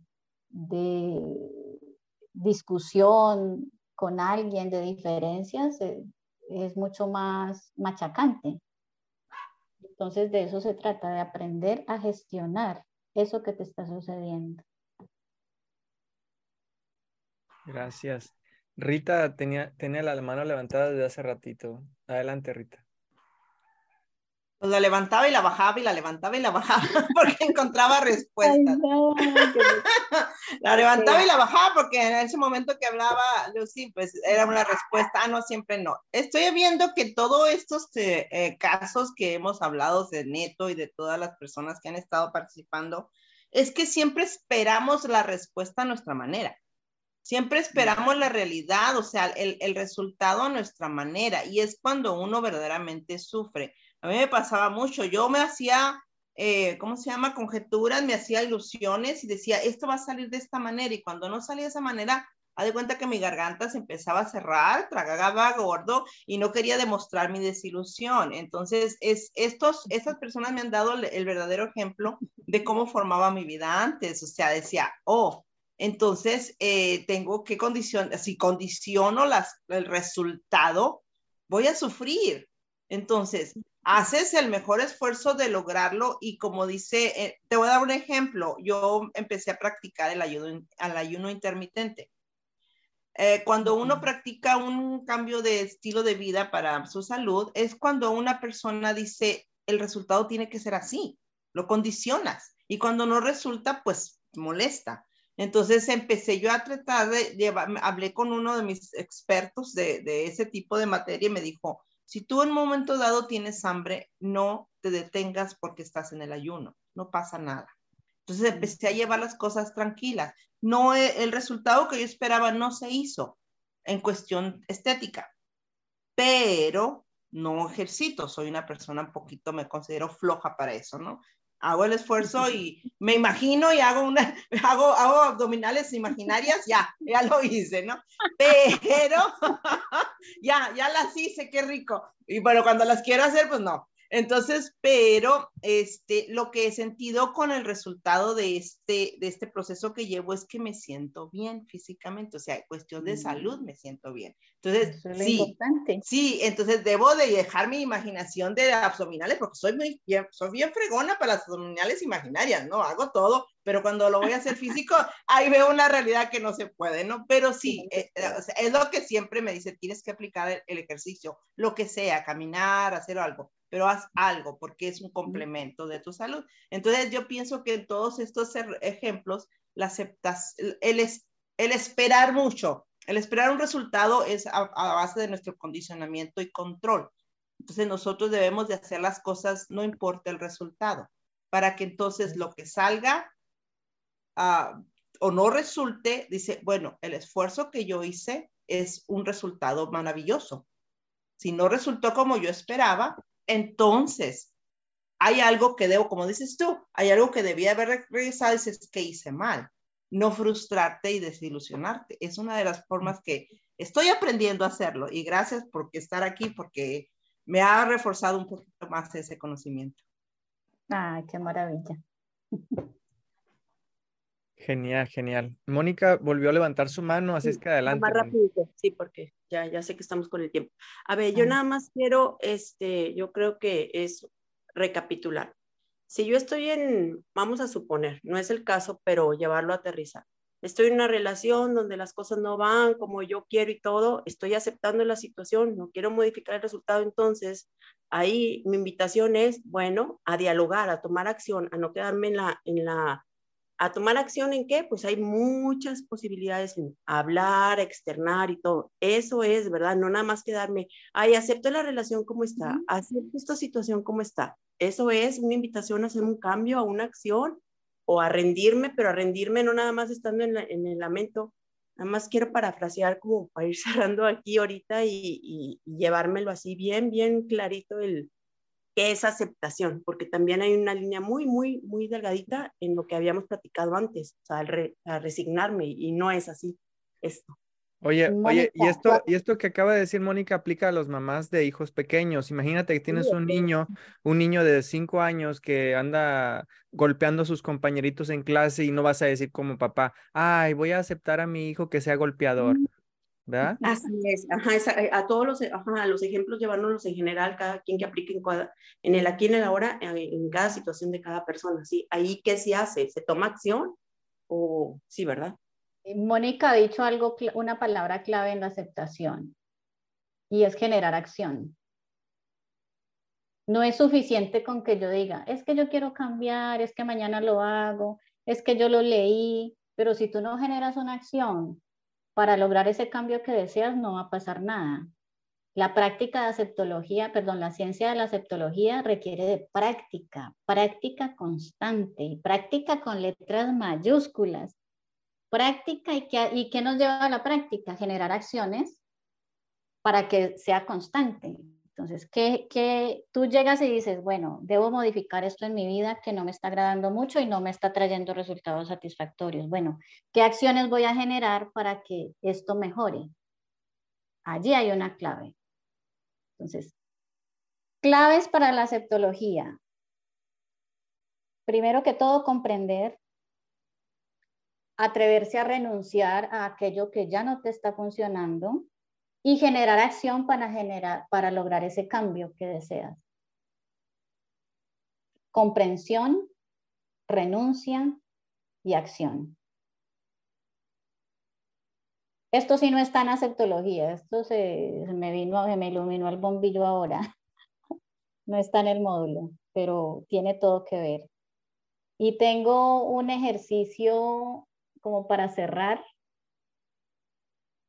Y mm, caería de perlas porque habemos 15 participantes y todos alcanzaremos a participar, ¿les parece? ¿O algún otro comentario, alguna otra inquietud? No, ya no hay, ya no hay preguntas. ¿No? Bueno. Disculpa. Entonces, claro, hasta allí, comprensión. La aceptación requiere comprensión, renuncia y acción.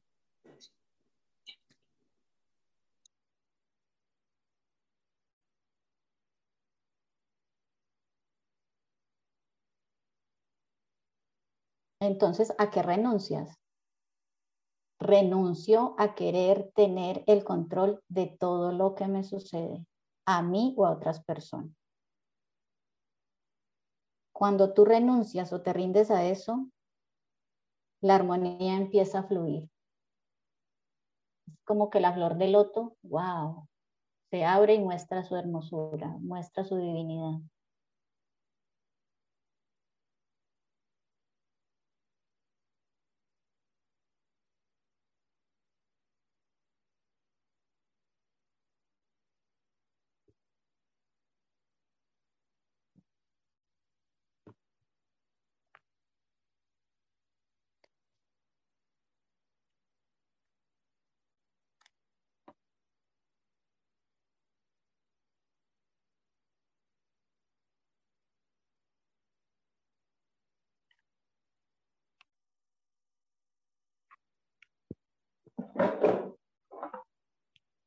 ¿Listo?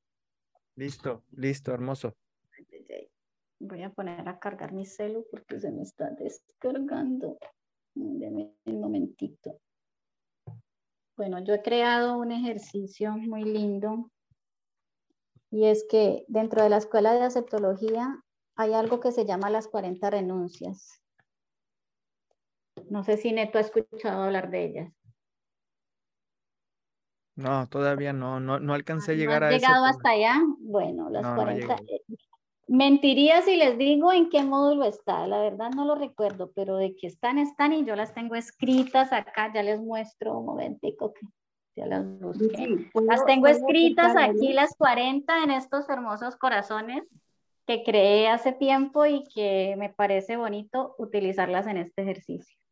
Dime, Mónica. Sí, ahorita, exactamente ahorita que dijiste, está el ejemplo claro.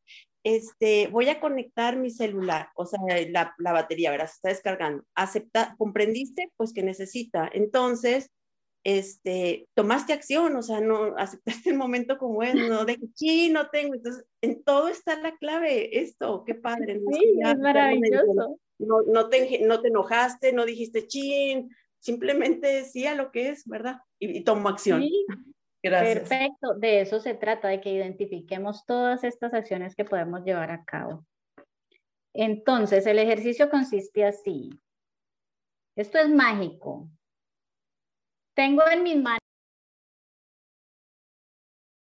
Fíjate, se mutió, se mutió. ah, porque me estaba entrando una llamada. Ya, ya pero se escucha, no, ya se escucha. Ya, bueno. Tengo en mis manos eh, estos 40, las 40 renuncias en estos corazoncitos. Eh, Disculpe, ¿me permiten unos minutitos? Eh, estoy recibiendo una llamada urgente y creo que debo contestar. Ya Está me bien, conecto. contéstala, contéstala y salte si quieres. Qué pena. No, no, no, cuál pena, todo bien. Ay, güero, como dirían por ahí, qué bueno está esto, ¿eh? también, aceptando esta situación. ¿Ves que todo es aceptología? Qué chulada. A ver, compartan, ¿de qué se dan cuenta mientras? Pues sí, como ahorita la llamada que le entró, pues no hay problema, o sea, simplemente pues no pasa nada, o sea, se acepta. Y hay gente que se puede frustrar, hay gente que no, y pues no es, bueno, este, aquí aplicando día a día. Bueno, segundo a segundo a partir de este curso. Me comprometo yo a eso. Chulada, chulada. ¿Alguien más? Yo. Este, ahorita con, lo que hemos escuchado, me que más de parte de, del amor, no del ego. Este, lo que me compartía Lucy de estar el enfoque en la luminosidad de la vida, eso me gustó mucho. Y, y entenderme, entenderme más, ¿verdad? Porque para aceptarlo, para relajarme, eh, necesito entender mi vida, perdonarme y tratarme con más amor. ¿Verdad? Muchas gracias. Grandes lingotes, muchas gracias. ¿Quién más? ¿De qué se dio cuenta?